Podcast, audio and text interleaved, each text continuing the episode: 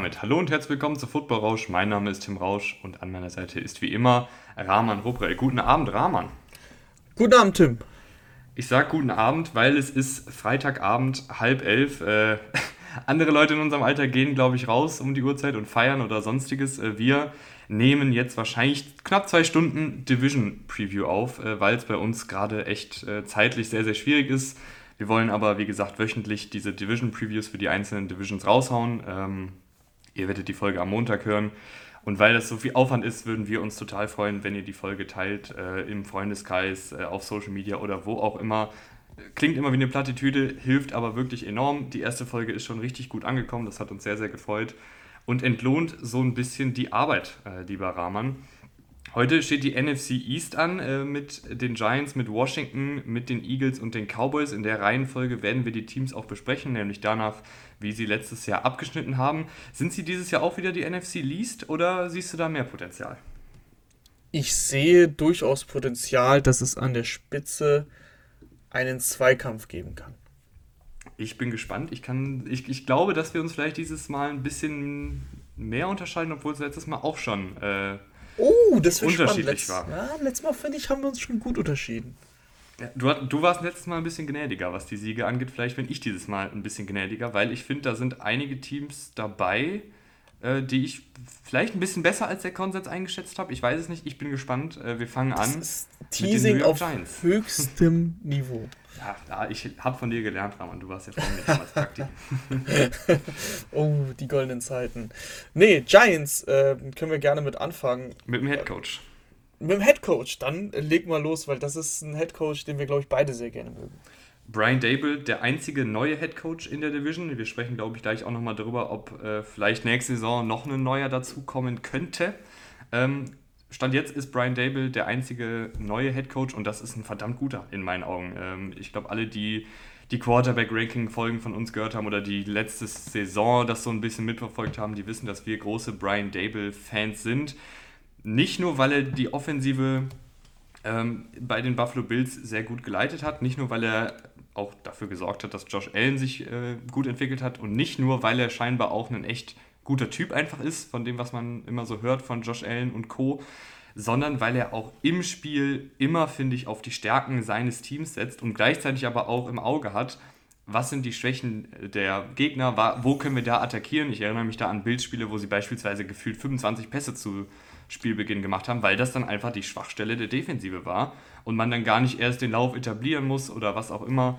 Ähm, dann hatten sie Spiele, wo sie Josh Allen total viel haben laufen lassen, weil das vielleicht eine Schwachstelle war. Also Brian Dable als Mensch und als Coach halte ich extrem viel von ihm. Ist natürlich dann nochmal eine ganz andere Rolle als Head Coach, wenn du für das ganze Team verantwortlich bist.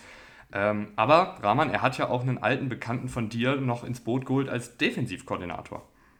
Ja, Wink Martindale hat er, hat er als Defensivkoordinator geholt. Äh, auch ein sehr geschätzter Mann in der NFL hat die Ravens Defense jahrelang sehr, sehr gut betreut. Also coachingmäßig haben sie da wirklich einen guten Job gemacht, die Giants, muss man wirklich sagen.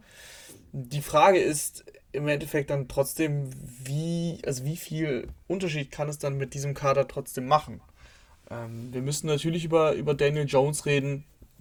Für mich äh, eigentlich sein, sein, seine letzte, wirklich seine letzte Chance äh, als Starter. Ist es eigentlich schon ja, ich will nicht sagen eine kleine Überraschung, dass er überhaupt noch eine Chance bekommt, aber dass er so, er ist schon unangefochten, der Starter. Also du hast Tyrod Taylor noch im Kader. Klar, das ist immer so dieses Nest, in das die Teams fallen. Äh, dass äh, diese Teams, die Tyrod Taylor in diesem Jahr halt haben, dass man immer Tyrod Taylor bringen kann, falls es mit dem Quarterback gar nicht läuft oder falls es eine Verletzung gibt. Aber Tyrod Taylor wird jetzt Daniel Jones, glaube ich, wenn beide gesund sind, ähm, und beide und, und Danny Jones sich komplett katastrophal spielt, keine Konkurrenz machen. Von daher, das ist auch wirklich die, die letzte Chance, gerade mit dem neuen Coach, wenn es in der Offense dann nicht klappt, dann war es das, glaube ich, für Danny Jones. Und ich bin mir nicht sicher, ob es reicht, weil er hat, er hat das Talent, das hat er immer mal wieder gezeigt. Aber er hat auch gezeigt, dass, dass er nicht konstant ist. Und das ist jetzt seit Jahren so. Und von daher bin ich da einfach skeptisch. Mhm. Ich kann das verstehen. Ich glaube, ich bin aber fast mittlerweile, wenn man sich so die, die Meinungen äh, rund um die NFL anguckt und was so andere, in Anführungsstrichen, Experten sagen oder auch Fans sagen, fast schon ein bisschen im, im Daniel Jones Fanclub ist vielleicht ein bisschen zu, zu weit gefasst, aber zumindest im, im Pro-Daniel Jones Club, weil ich finde, er wird tatsächlich einen Ticken schlechter gemacht, als er dann letztendlich ist. Also er ist für mich jetzt nicht eine absolute Katastrophe als Starter. Nein, er hat natürlich jetzt noch nie auf einem Top 10 oder auch nicht Top 15 Niveau gespielt. Aber irgendwo so zwischen Top 20, 25, finde ich, hat er sich da schon immer bewegt. Hat, ja, ist das jetzt so gut? nee, ist nicht so gut, aber es ist auch nicht so schlecht, wie es teilweise rüberkommt. Also okay. ich habe manchmal das Gefühl, er hat so ein bisschen fast schon den Backup-Stempel. Da das finde ich noch nicht. Ähm, aber ich gehe auch mit dir, dass es halt über die Jahre nicht nur seine Leistung, sondern dann kamen auch Verletzungen hinzu. Ähm, dann kam Coachingwechsel hinzu und so weiter und so fort. Da hat natürlich die Konstanz echt gelitten. Ähm, wenn einer das Potenzial rauskitzeln kann, dann wahrscheinlich Brian Dable und auch Mike Kafka als Offensivkoordinator, auch ein sehr geschätz geschätzter äh, Coach. Ich gucke mir aber die 2020-Saison von Daniel Jones an. Ähm, da hat er, finde ich, ein paar ganz gute Sachen gezeigt, vor allen Dingen was den tiefen Pass angeht. Ähm, 2020 ist jetzt auch schon wieder zwei Jahre her, logischerweise. Aber damals äh, 10% seiner Pässe über 20 Yards geflogen, sechs Touchdowns, keine Interception, ähm, auch kaum Pässe geworfen, die ein Turnover hätte sein können. Ja, diese Statistik gibt es wirklich. Ähm, also gerade der tiefe Pass, den, den, hat er in sich. Er hat auch die Mobilität, um hier und da diese Play-Action-Pässe zu laufen, die die Bills ganz gerne gelaufen sind. Ich glaube, dass man ihn auch in Option-Plays einbinden kann. Ähm, ich bin einfach mal gespannt und ich, ich vielleicht wird es ja was unter Brian Dable. Es ist ähm, super lustig, dass du, dass mhm. du die tiefen Pässe ähm, als positiven Fakt nennst. Weil ich komme jetzt um die Ecke und nenne sie als negativen Fakt. Mhm.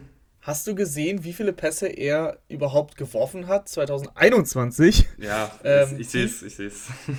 Äh, es gibt keinen Quarterback, der weniger Pässe geworfen hat, wenn wir ähm, Spieler, also nur Quarterbacks nehmen, die mindestens 20% der Spiele gespielt haben. Se nur 6,6% der Bälle, die Daniel Jones geworfen hat, sind wirklich über 20 Yards geflogen. Du hast eben einen Wert genannt, 10%, das war die, die Saison davor. Ist auch nicht so viel. Also das ist dann, glaube ich, irgendwo im unteren Durchschnitt, aber 6,6% ist wirklich Platz 38, glaube ich, von, von allen möglichen Quarterbacks. Ähm, von daher ist das bei mir eben ein negativer Punkt. Er wirft diesen Ball ja sehr, sehr selten. Auch wenn er ihn dann gar nicht so schlecht wirft, aber wenn du dir die Würfe gar nicht erst nimmst. Aber da habe ich dann das Gefühl, dass ein Brian Dable vielleicht sagt, Daniel Jones mhm. wirft tief. Du, du ja. kannst das, du machst das und ich, und ich mhm. will das auch sehen. Ich weiß nämlich nicht immer mhm. so genau, was die, was die Giants die letzten Jahre so sehen wollten von Daniel Jones, weil es war ja auch viel also das Playcalling letztes Jahr müssen wir ja nicht drüber reden. Ne? Ich erinnere da mal ja, an den Quarterback Sneak bei drittem und neun. Ja, das war äh, alles sowas. Dubios. Also, ich, ich gehe mit dir mit, dass es halt, dass noch ein weiter Weg vor Daniel Jones ist, aber vielleicht geführt von Brian Dable und ähm, auch mit ein paar Erneuerungen rund um Daniel Jones kann er noch einen, einen, kleinen Schritt nach vorne gehen, sich vielleicht auch irgendwie so eine, so eine Vertragsverlängerung oder einen Franchise-Tag verdienen. Ähm, ich habe ihn noch nicht aufgegeben, weil ich finde, er hat durchaus hier und da mal Anlagen gezeigt. Er ist mobil, er ist, hat einen guten Arm. Äh, aber natürlich gibt es auch von, in, in, seinem Spiel Schwachstellen, gar keine Frage. Also ähm, hier und da überliest er mal, äh, nee, liest er die Defensive nicht richtig. Hier und da einfach mal eine, eine blinde Interception, gar keine Frage. Aber vielleicht wird das ja jetzt mit einem neuen Headcoach und mit einem besseren Team um ihn herum ein bisschen besser. Aber auch die Mobilität letztes Jahr war nicht so gut. Also er hatte 40, knapp 40 Designed Runs und hat dabei 150 Yards erzielt. Mm, mein Mathe ist nicht so gut, aber das ist ungefähr zwischen irgendwas zwischen 3 und 4 Yards. Äh, das mhm. ist auch kein so guter Wert. Bei den Scrambles war er logischerweise ein bisschen besser, aber es sind Scrambles, also da rechnet die Defense eben auch nicht mit einem Laufspielzug. Und Danny Jones kann ja eigentlich mobil sein, das will ich dir ja gar nicht absprechen. Deswegen, äh, das waren so diese, das mit dem Deep, äh, mit dem Deep Ball, den er irgendwie ein bisschen verweigert hat mag auch dem Playcalling geschuldet sein. Ähm, und mit, aber das, das, das Läuferische, ähm, die Effizienz da, das hat mich ein bisschen ähm, überrascht. Aber ja, äh, wenn nicht mit Brian Dable, und deswegen habe ich es vorneweg gesagt, das ist seine letzte Chance für mich und ich glaube, ich weiß, ich glaube, du stimmst mir dazu, wenn er es jetzt mit Brian Dable nicht schafft, dann, ja, dann wird es wirklich schwierig und ich glaube nicht, dass sie ihm dann auch den Franchise-Tag geben. Mhm.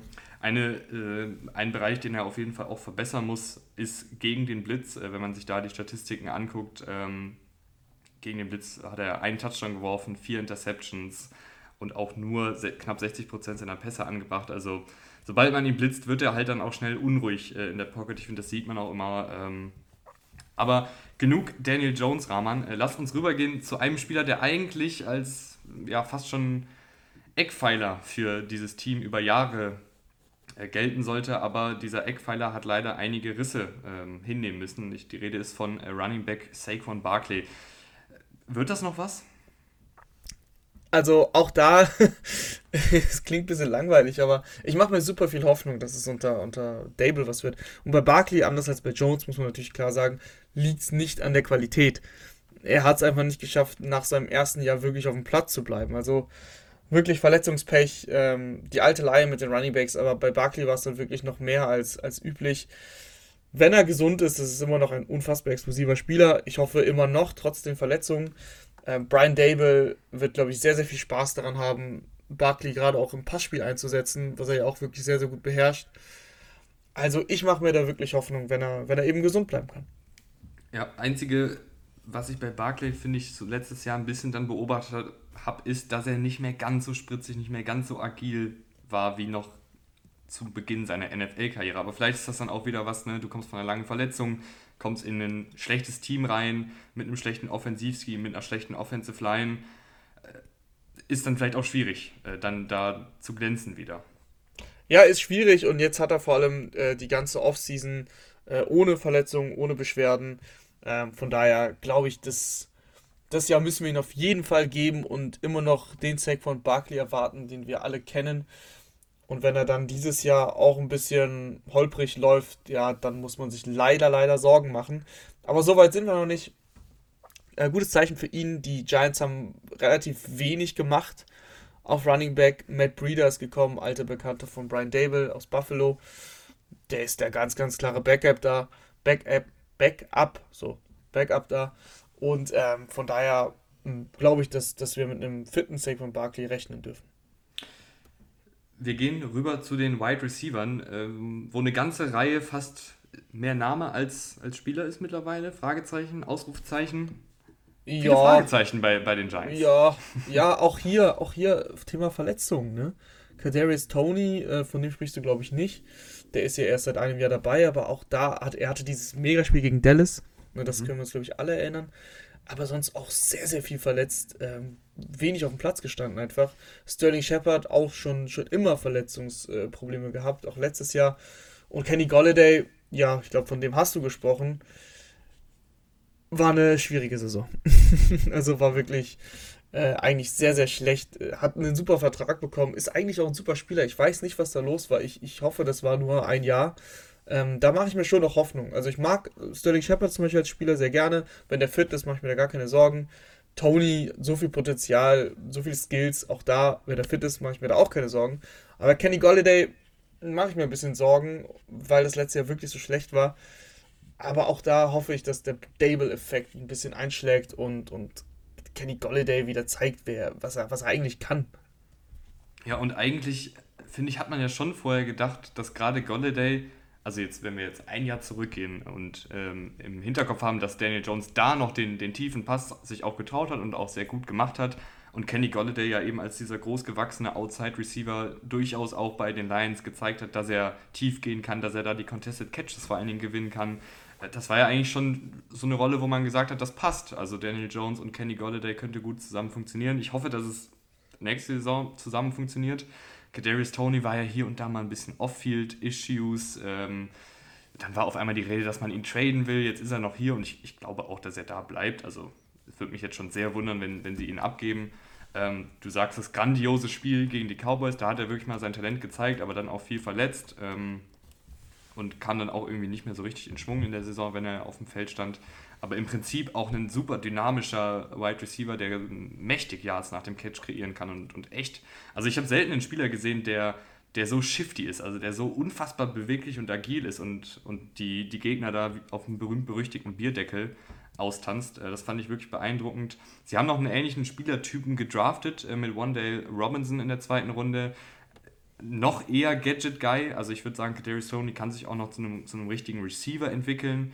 Ähm, Wanda Robinson weiß ich nicht so wirklich, ob er, ob er diesen Schritt noch machen kann, weil er halt einen echt unfassbar kleinen Catch-Radius hat. Und das liegt daran, dass er sehr, sehr, also es hört sich jetzt komisch an, aber er hat unfassbar kurze Arme. Ähm, und also extrem historisch kurze Arme für, für einen Right Receiver. Ähm, ich, ich weiß jetzt auch nicht, warum ich hier freitagsabends über, über die Armlänge rede, aber es ist so, dass er dadurch halt dann auch einen einfach keinen guten Catch-Radius hat, nicht gut bei Contested Catches ist und das brauchst du in der NFL eigentlich schon, äh, wenn du nicht gerade aller Tyreek Hill 5 äh, Yards Separation kreieren kannst.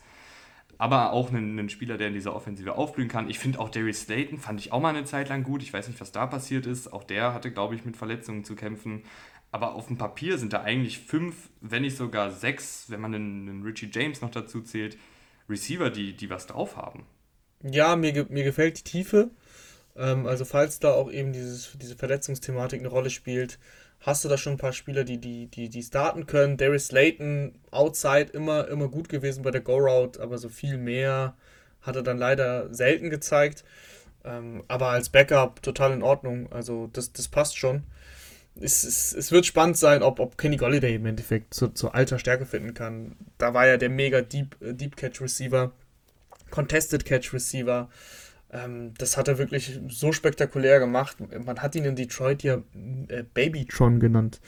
Also, das hatte ja seine Gründe, wenn, wenn er zu dieser Form zurückkehren kann, dann haben die Giants ein, starkes Receiving Core. Und ganz so rosig sieht es aber auf Tight End nicht aus. Äh, du kannst gerne ein bisschen über Ricky Seals Jones, Jordan Akins oder wen auch immer äh, reden. ich kann dann ein bisschen noch was über den Daniel Bellinger sagen, den sie in der vierten Runde gedraftet haben ja, alles nicht so rosig. Also Ricky Seals Jones oder John Akins sind beides gute Athleten. Ähm, haben also gerade Ricky Seals Jones, äh, aber auch John Akins, beide haben auch einen sehr guten Catch-Radius. Das ist in der Red Zone. Ähm, sind, können sie Waffen sein, aber so viel mehr ist es nicht. Auch gerade im Blocking ähm, wird, das, wird das schwierig. Also die Giants, auch da wieder dann für Barkley äh, nicht, so, nicht so die Blocking-Titans äh, im Kader. Daniel Bellinger habe ich ehrlich gesagt nicht so verfolgt, aber ich glaube, du kannst mir das äh, erzählen, was der so drauf ja, hat. Der könnte nämlich so ein bisschen dieses Blocking-Element mitbringen. Also es ist ein Tight End, den ihr auf jeden Fall im Auge behalten solltet. Ähm, guter Blocker mit, mit sicheren Händen äh, und soliden Fähigkeiten nach dem Catch. Ist jetzt kein Überathlet, ist jetzt nicht so.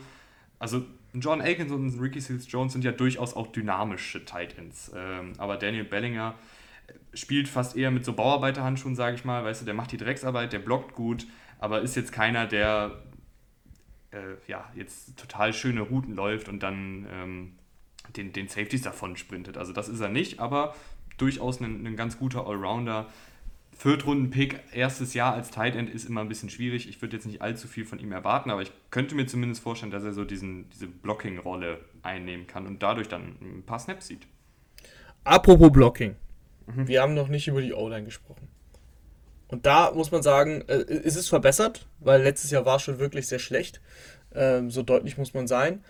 Aber es ist auch äh, gerade auf den Tackle-Positionen, die bekanntlich ja die wichtigsten sind, sehr jung. Evan Neal haben sie jetzt gedraftet, klar, ein sehr früher Pick, ähm, der wahrscheinlich, wenn alles, alles normal läuft, auch sofort äh, Plug and Play, super, super Tackle sein kann, vor allem aber auch dir eine gewisse Sicherheit in dieser Line gibt. Ähm, Andrew Thomas hat sich dann auch irgendwann gemacht, immer noch, aber jetzt immer noch mit ein paar Schwächen, aber hat sich wirklich gemacht. Das war ja am Anfang seiner Karriere 2020 ähm, erstmal sehr erschreckend. Ich finde die Interior Line ähm, dafür deutlich besser. Gerade die äh, Verpflichtung mit Glowinski, ähm, den Guard, das hat mir wirklich gut gefallen.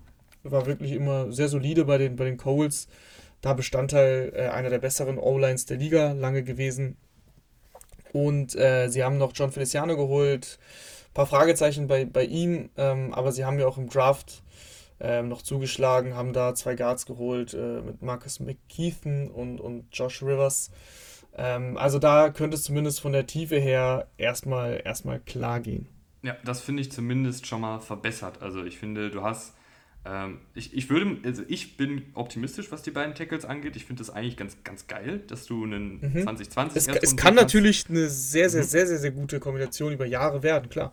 Ja, also Andrew Thomas, finde ich, hat sich wirklich gemacht. Also ich, wirklich ein guter Guard, äh, guter Guard, guter Tackle äh, gewesen letztes Jahr. Aber ich gebe dir recht, auch das Rookie-Jahr war noch sehr holprig. Ähm, aber wenn wir jetzt davon ausgehen, dass er diese, diese, diesen Weg weitergeht, auf jeden Fall ein, ein guter Tackle, ähm, über den man sich keine Sorgen machen muss. Evan Neal kann das werden. Äh, war ein super Tackle am College, hat die physischen Anlagen dafür. Ähm, und wie du sagst, die, die Interior Offensive Line, da sind jetzt keine Superstars. Äh, mhm. Aber du hast, finde ich, vier, fünf Spieler, die zumindest spielen können. Also einen John Feliciano und Mark Lewinsky, eine Menge Erfahrung, keine Top-Spieler auf ihrer Position, aber eben auch keine Spieler, wo man sich jetzt mächtig Sorgen machen muss, was ja für die Giants schon gut ist. Ne? Also wenn wir, wenn wir da uns angucken, was da letztes Jahr teilweise rumgetont ist, ist das ein Upgrade. Du hast noch Nick Gates, der zurückkommt von einer Verletzung. Max Garcia von den Cardinals hat auch seine Snaps schon gespielt in der Liga. Äh, Sean Lemieux, dem haben sie ganz viele Snaps gegeben. Ich weiß nicht warum, weil er hat das nicht so richtig nutzen können, aber der ist prinzipiell auch noch da. Ich glaube, das wird ähnlich wie bei den Bills übrigens äh, die letzten Jahre dann einfach im, im Training Camp ausgefechtet, wer mhm. da am Ende äh, startet. Ähm, ich habe eben John Feliciano angesprochen. Spannend, äh, ob er dann auf Center startet. Das ist mhm. jetzt eigentlich nicht seine, ne, seine Stammposition gewesen. Äh, aber da haben sie einfach eine Lücke. Ne? Also Nick Gates, Max Garcia, das sind alles eher unterdurchschnittliche Center bisher in der NFL gewesen. Aber auch das, wie du gesagt hast, das wird. Oh, jetzt habe ich auf mein Mikro gehauen. Sorry dafür. Ähm, das wird im Endeffekt ein Kampf im, im Training Camp werden. Und äh, unterschätzt mir äh, Ben Bredesen nicht. Der kam nämlich aus Baltimore. Deswegen habe ich mhm. den ein bisschen verfolgt. Ähm, Im Passblocking immer mal wieder Schwierigkeiten, um es nett zu formulieren.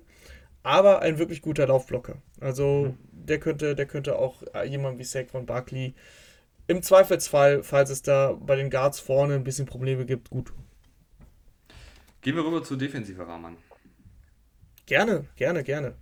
Angefangen anfangen? Ja, können wir machen. Angefangen okay. in der Defensive Line, die relativ gleich geblieben ist. Also, dass da immer noch deine zwei ähm, ja, Stars, äh, Leonard Williams, Dexter Lawrence. Leonard Williams konnte nicht so ganz an die vorherige Saison anknüpfen, ähm, hat dann einen Schritt zurück gemacht, ist aber immer noch ein solider Passwasher oder ein guter Interior Passwasher. Äh, Dexter Lawrence tatsächlich mittlerweile ein echt gar nicht mal so ungefährlicher Passwasher. Kam ja so ein bisschen mit dem Label äh, reiner Laufstopper in die Liga. Mittlerweile aber jemand, der durchaus auch Druck auf den Quarterback ausüben kann. Und wenn du mit 342 Pfund Druck auf den Quarterback ausüben kannst, ist das durchaus eine Waffe äh, als Defensive Tackle oder fast schon Nose Tackle. Letztes Jahr 43 Pressures gesammelt, äh, also jemand, der da wirklich ordentlich Dampf macht und halt durch die, seine Größe auch in der Laufverteidigung nicht fehl am Platz ist. Ähm, dann hast du noch einen Justin Ellis, einen erfahrenen Mann. Also die Defensive Line, die Starter gefallen mir gut, dann wird es schnell dünn, aber ich gehe jetzt einfach mal davon aus, dass die hoffentlich alle gesund bleiben, weil sie in der Vergangenheit eigentlich auch weitestgehend gesund geblieben sind. Auch äh, hier haben die, die, Giants ein sehr junges Pass-Rushing-Duo, ähm, was aber sehr, sehr viel Qualität hat. Äh, Thibodeau äh, gedraftet, ist klar, äh, Top 5 Pick gewesen. Und äh, dann kommt noch äh, Aziz, Aziz Ojolari mhm. natürlich dazu, der letztes Jahr ähm, in die Liga kam. Hat mir eigentlich ganz gut gefallen, wirklich gute Ansätze gezeigt. Er kam in die Liga und da haben wir schon alle gesagt, ja, noch roh und braucht echt noch Feinschliff.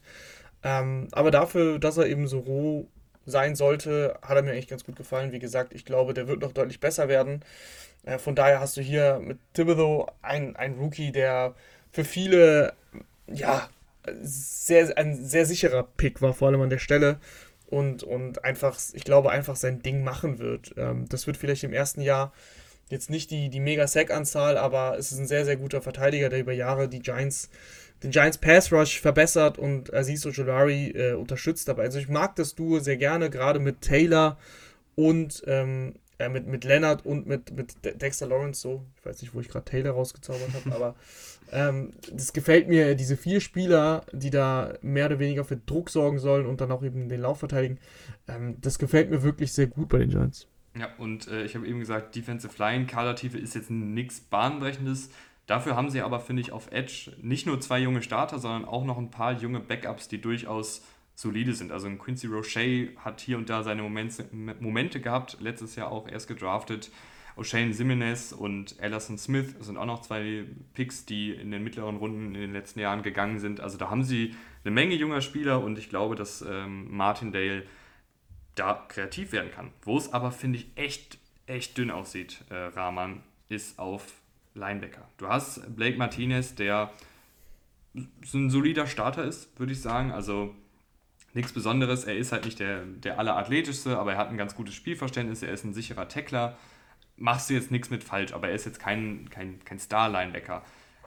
Dahinter wird es echt super dünn. Also sie haben die letzten Jahre äh, Tay Crowder, ganz, ganz viele Chancen gegeben.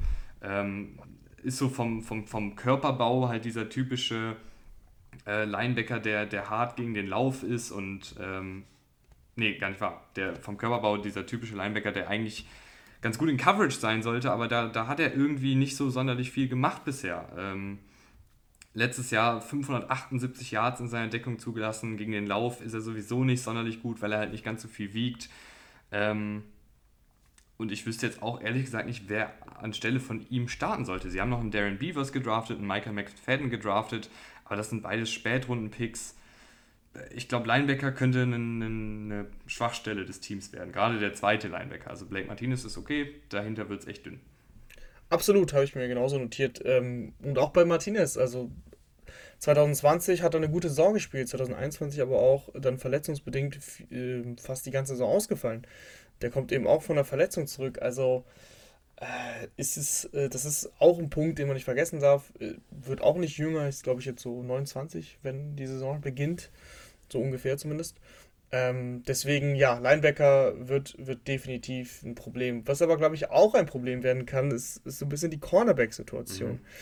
Äh, bin, ich, bin ich auch sehr, sehr skeptisch, wenn ich mir das anschaue. Also Adoree Jackson, okay, das ist für mich eigentlich ein sehr guter Nummer 2 Corner. Er muss aber hier die Nummer 1 spielen ist jetzt aber noch das kleinste Übel der Giants. Ähm, die anderen Cornerback-Stellen sind so ein bisschen, ja, wer hat noch nicht, wer will noch mal. Äh, auf der anderen Seite startet wahrscheinlich äh, Aaron Robinson, letztes Jahr in der dritten Runde gedraftet worden. Sie haben dazu noch äh, Cordell Flott, Flott ist ein geiler Name. Mhm. Flott gedraftet. und Slot ist Flott, ja sein, sein genau. Spitzname. Mehr oder weniger. ich sag mal so, ich weiß nicht, ob die Amis ihn auch Flott im Slot nennen. Nee, ich glaube, sie nennen ihn Cordell Slot. Okay. So oder so ist es eben Slot-Verteidiger. Ähm, das passt schon. Äh, äh, sie, haben noch, sie haben noch Daniel Holmes, der letztes Jahr den Slot verteidigt hat.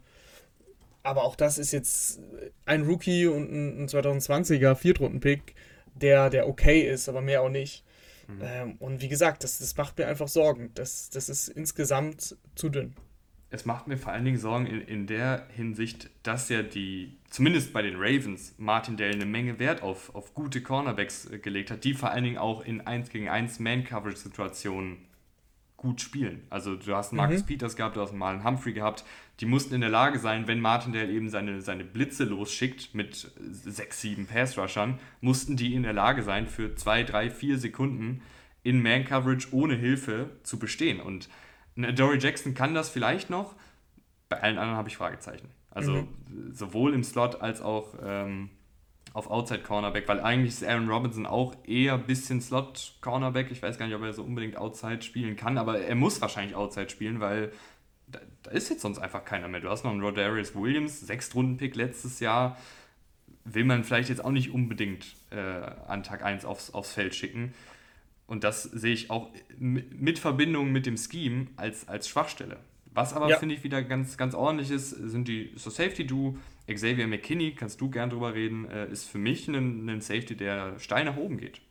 Ja, auf jeden Fall. Xavier McKinney ähm, wirklich als damals äh, vom College gekommen, ähm, hat sich dann verletzt, aber ist wirklich gut im, im, in der Passverteidigung als Free Safety, hat dann eine sehr, sehr gute Reichweite. Ein Tackling war immer so ein, so ein, so ein Thema, aber trotzdem insgesamt, auch da hat er sich verbessert.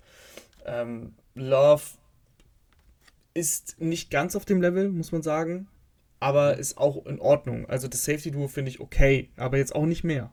Nee, und ja, ich, ich finde es okay, weil halt Xavier McKinney, finde ich, das schon anhebt. Was ich mich aber auch hier frage, ist, äh, wer macht denn den, den wirklichen Strong Safety? Also Julian Love ist ja vom, vom Körperbau eigentlich auch eher ein bisschen Free Safety, ist jetzt keiner, den du unbedingt in die Box stellen willst und gegen die Fullbacks und Tight Ends äh, blocken lassen willst oder beziehungsweise, dass er da versuchen muss, irgendwie das Tackle zu setzen. Das, das ist nicht seine Stärke. Du hast noch einen Dan Belton gedraftet, ein sehr athletischer Safety, aber auch der vielleicht jetzt nicht unbedingt der, der harte Hitter, der da richtig aufräumt. Xavier McKinney äh, passt da auch nicht rein. Also ich nee, würde Xavier McKinney auf jeden Fall Safety. auf jeden Fall auf Free Safety auch lassen. Und dann äh, muss man da vielleicht ein bisschen experimentieren. Mhm. Oder äh, Julian Love muss auch einfach mal im, im Kraftraum in der Offseason, in der wir uns befinden, ein bisschen zulegen. Also so oder so kommen wir im Endeffekt bei dem Punkt raus, dass die Giants, wenn wir, wenn wir mal vom Pass Rush und von der Defensive Line weg sind, dann echt dünn werden. mhm. in der Verteidigung. Ja, gehe ich mit. Also gerade die Secondary in Verbindung mit dem Scheme von Martin, der könnte dann zu einer Schwäche werden, wenn er dann vielleicht auch zu viel von denen erwartet und zu komplex spielen lässt, beziehungsweise einfach ähm, erwartet, dass seine Cornerbacks dann in Man Coverage bestehen, während er dann sechs Leute auf den, auf den Quarterback losschickt. Mhm. Was hast du denn? Ich, ähm, ich habe, glaube ich, ich bin, glaube ich, zu gut, aber, aber das Problem, also das Problem in Anführungsstrichen, im Gegenteil, die haben echt einen leichten Schedule, die Giants. Mhm. Die haben wirklich, wirklich einen leichten Schedule und deswegen komme ich bei 7 und 10 raus soll ich dir was sagen? Ich komme da auch raus. Und jetzt wird vielleicht der ein oder andere Dolphins-Fan äh, sein, sein Handy durch die Bude werfen oder aufs Radio im Auto einkloppen, weil die Dolphins letztes, letzte Woche bei mir auch 7 und 10 gegangen sind und die Dolphins in meinen Augen auch ein deutlich besseres Team sind und im 1 gegen 1 Duell gegen die Giants wahrscheinlich haushoch gewinnen. Aber die Giants, wie du sagst, haben einen dankbaren Schedule und das zählt halt leider auch mit, was heißt leider, das zählt halt mit rein. Und deshalb sind sie bei mir auch bei 7 und 10, obwohl ich das Team obwohl sich das Team in meinen Augen auch noch in so einer Findungsphase befindet und mit einem mhm. neuen Head Coach ist so, so geil wir Dable finden, ist es halt ein neuer Head Coach. Ähm, das kann auch manchmal Startschwierigkeiten geben. Aber sie sind bei mir 7 und 10, weil der Schedule ist relativ dankbar. Äh, sie haben, finde ich, auch einige Stärken. Uns gefällt das Coaching. Ich mag auch noch Daniel Jones. Ich, ich denke, dass er sich vielleicht noch irgendwie zum, zu einem Starter etablieren kann. Die Offensive Line ist verbessert worden und ich erwarte mir mehr von den Wide Receivers. Na dann, gehen wir rüber zu den Washington Commanders. An diesen Namen müssen wir uns alle gewöhnen, wir mhm. auch. Ähm, und die haben wir in der Offseason natürlich aufroschen lassen mit dem, mit dem Trade um Carsten Wentz. Ich finde, ich habe zumindest alles über Carsten Wentz gesagt. Vielleicht willst du noch was zu ihm sagen. Die Statistiken waren ja sogar relativ gut, wenn man sie sich mal so genau anguckt. Ähm, aber meiner Meinung nach wirst du mit diesem Quarterback einfach auf Dauer wenn er so spielt, wie er spielt, und das Spiel macht er jetzt seit drei, vier Jahren so, äh, wirst du halt nicht, nicht viel gewinnen. Du wirst mehr verzweifeln, weil er dich halt in den Wahnsinn treibt. Ja, also du sagst es, die Statistiken waren gut. Ähm, und das hört sich jetzt komisch an und ich möchte jetzt auch nicht so ein Wentz-Hater sein, aber da war auch eine Menge Glück dabei. Und Glück kann ja immer da in, in, aus vielen Richtungen kommen. Du hast Glück, dass du einen genialen Headcoach hast, der eine geniale Offensive aufstellt. Du hast Glück, dass du eine super Offensive Line hast. Du hast Glück, dass du einen Running Back hast, der eine Menge Aufmerksamkeit auf sich zieht und der seine Yards macht. Ähm, und du hattest auch einfach Glück, dass du echt nicht so viele Interception geworfen hast, wie du eigentlich hättest werfen sollen. Also ich habe ja eben schon diesen Stat reingeschmissen. Ähm, dass es, es gibt auch eine Statistik, die die Pässe zählt, die eigentlich eine Interception hätten sein müssen, wo der Cornerback dann den Ball gedroppt hat oder der, der Safety springt da irgendwie mit der Brust voran rein. Und da hatte Wenz echt einige davon. Also da muss ich gar nicht die Statistik bemühen, dass alle, die Wenz zugeguckt haben, äh, kennen das, wo man dann kurz denkt, und dann ist es aber doch keine Interception äh, und der wirft aber trotzdem in, in Double Coverage rein, weißt du? Also das sind halt einfach dann so Momente, wo man sich dann fast an den Kopf fasst. Und vor allem, was, was mich am meisten stört, sorry, da muss ich kurz reingrätschen, mhm.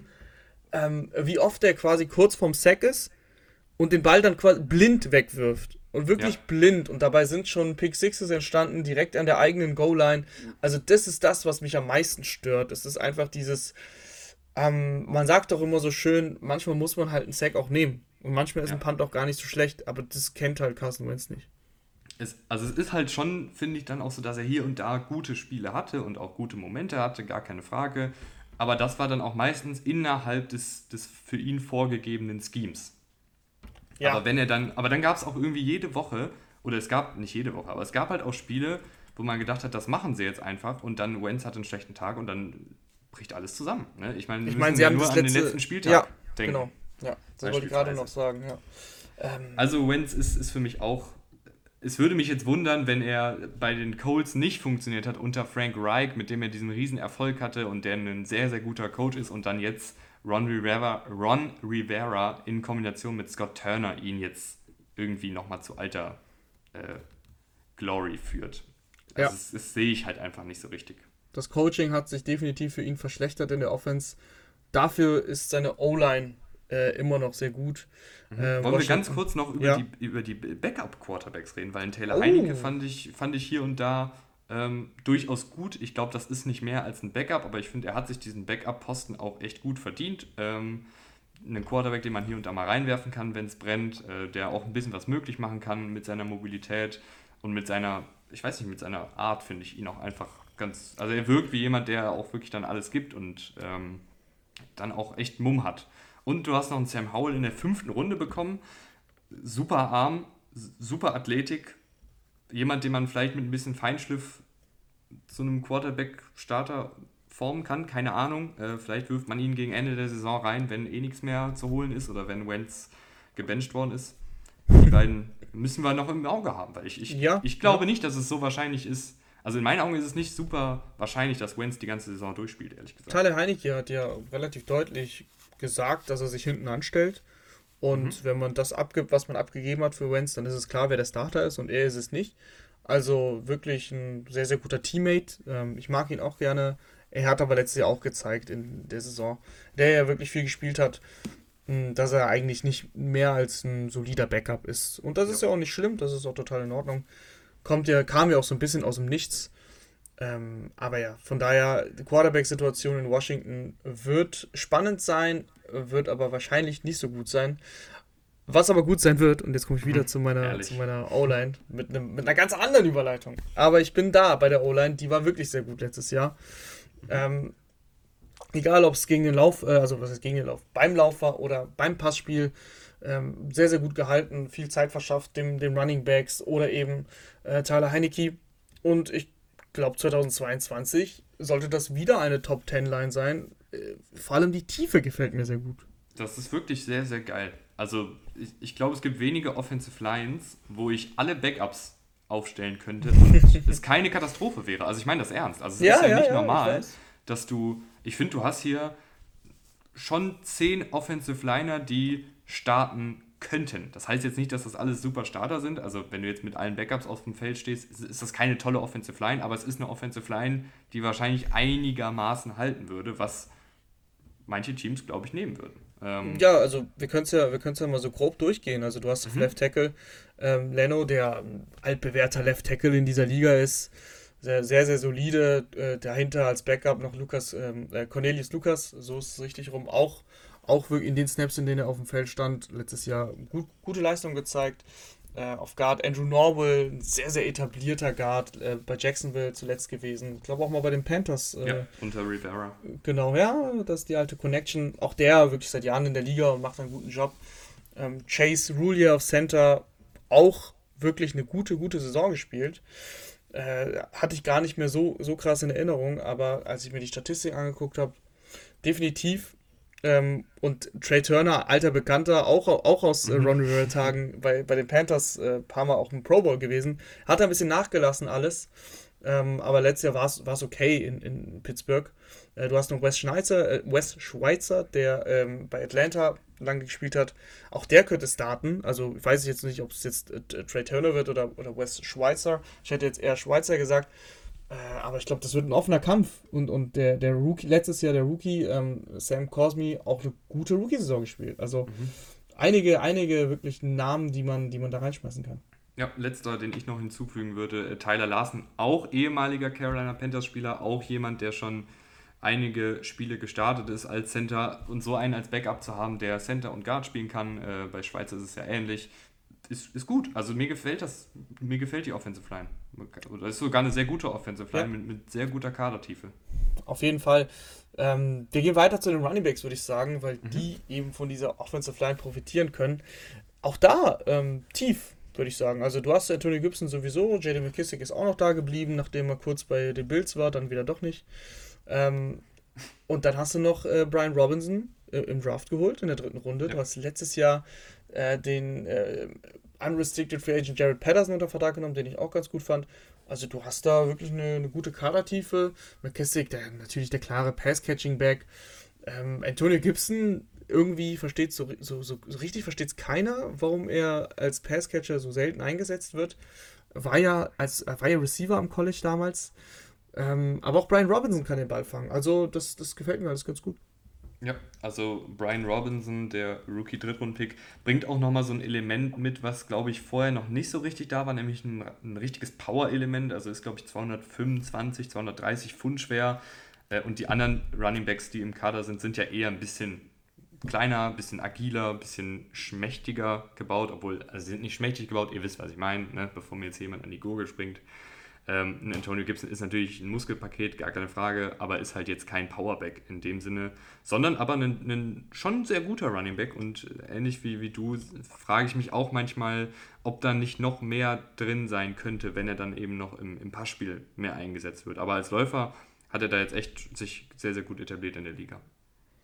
Ja, ähm, und ansonsten können wir zu den Receivern gehen, das, was auch sehr, sehr spannend ist, muss ich sagen. Also, mhm. äh, Terry McLaurin, klar, müssen wir nicht viel darüber reden, hat sich etabliert, hat jetzt auch Gott sei Dank seinen Vertrag bekommen, drei Jahre 71 Millionen, total verdient, äh, ist, ist ein klarer Nummer 1 Receiver in dieser Liga. Ähm, und dahinter, wie gesagt, da ist es dann sehr spannend. Also, du hast natürlich Dodson gedraftet.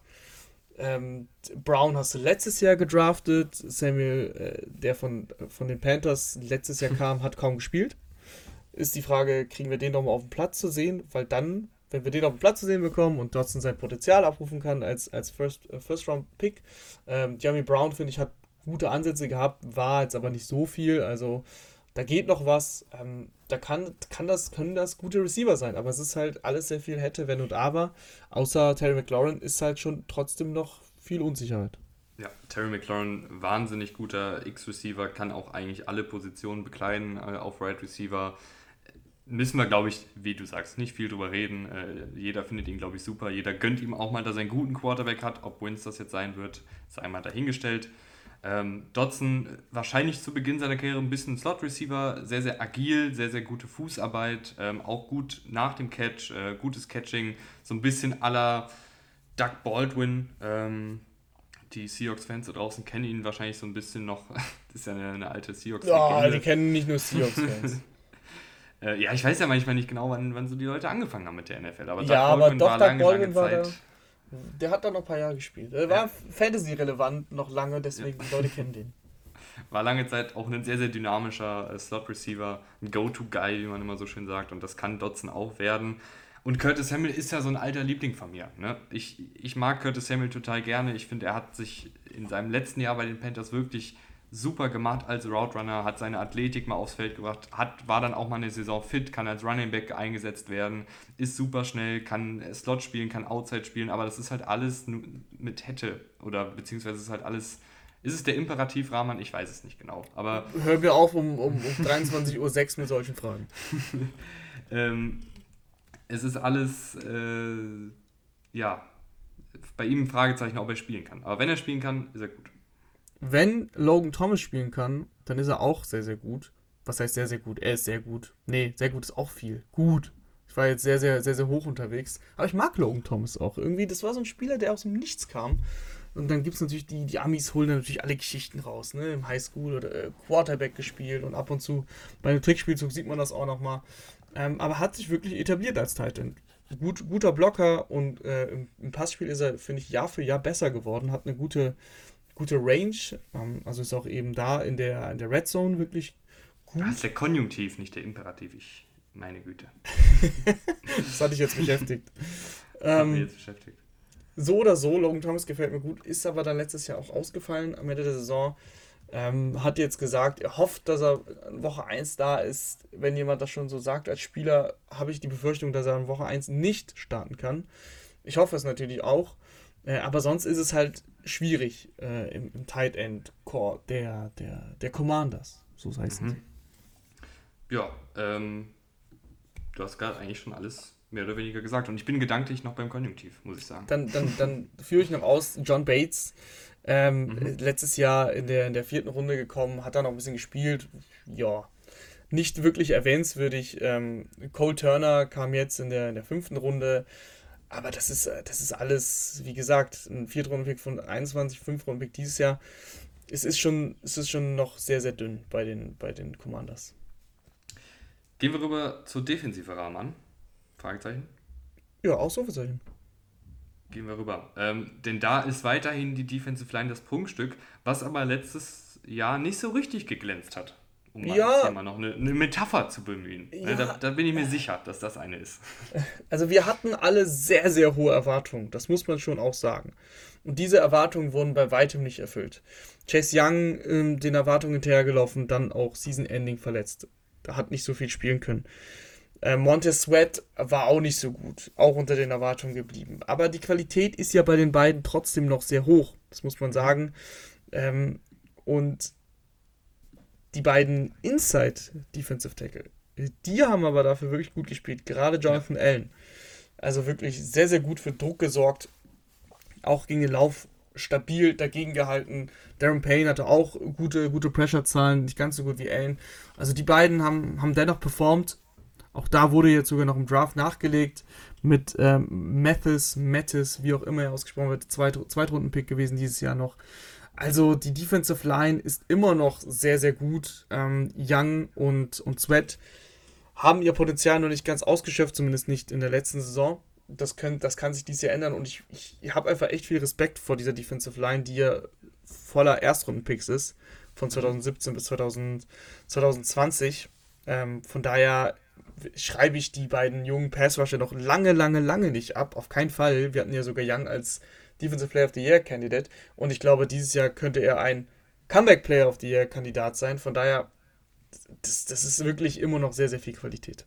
Ja, gerade Jonathan Allen hat wirklich nochmal einen Schritt nach vorne gemacht. Ähm, 67 Pressures, also der Typ, ich habe mir ihn auch nochmal ein bisschen angeguckt, ist nicht nur sehr bullig gebaut und, und spielt auch so, sondern ist auch technisch echt richtig, richtig gut. Also ähm, unfassbar spielintelligent, unfassbar variabel, was seine Pass-Rush-Moves angeht. Also wirklich ein, ein, sehr, sehr guter Interior Defensive Liner, den glaube ich auch noch nicht ganz so viele auf dem Zettel haben, äh, aber einer der besten Defensive Tackles der Liga. Und du hast gerade die vier Namen schon genannt, die haben natürlich alle auch noch Potenzial. Deron Payne vielleicht nicht ganz so viel, weil er eher der, der Laufstopper ist, aber Young und, und Sweat, wenn die beide wieder fit sind und wenn die beide, selbst wenn die nur die Form von 2020 wieder erreichen, ist das ja ein sehr, sehr guter Pass-Rush. Mathis eher Laufstopper als Pass-Rusher. Ich, ich weiß nicht, ob er da noch einen Schritt nach vorne machen kann als Pass-Rusher war jetzt bei Alabama über die Jahre eigentlich immer nur ein reiner Laufstopper und nicht sonderlich gefährlich als Quarterback-Jäger. Wer weiß, ob, ob er sich da noch entwickeln kann, gerade mit den ganzen Teamkollegen, ähm, die ja durchaus Qualität mitbringen. Ich finde die Kadertiefe nicht so geil. Mhm. Äh, also da wird es dann schnell dünn, das hat man ja auch letztes Jahr dann gesehen, als, als Young und äh, Sweat raus waren. Äh, da greifst dann halt schnell auf einen F.E. Obada zurück, der durchaus auch seine Momente hatte in seiner NFL-Karriere und übrigens auch eine sehr, sehr coole NFL-Geschichte hat.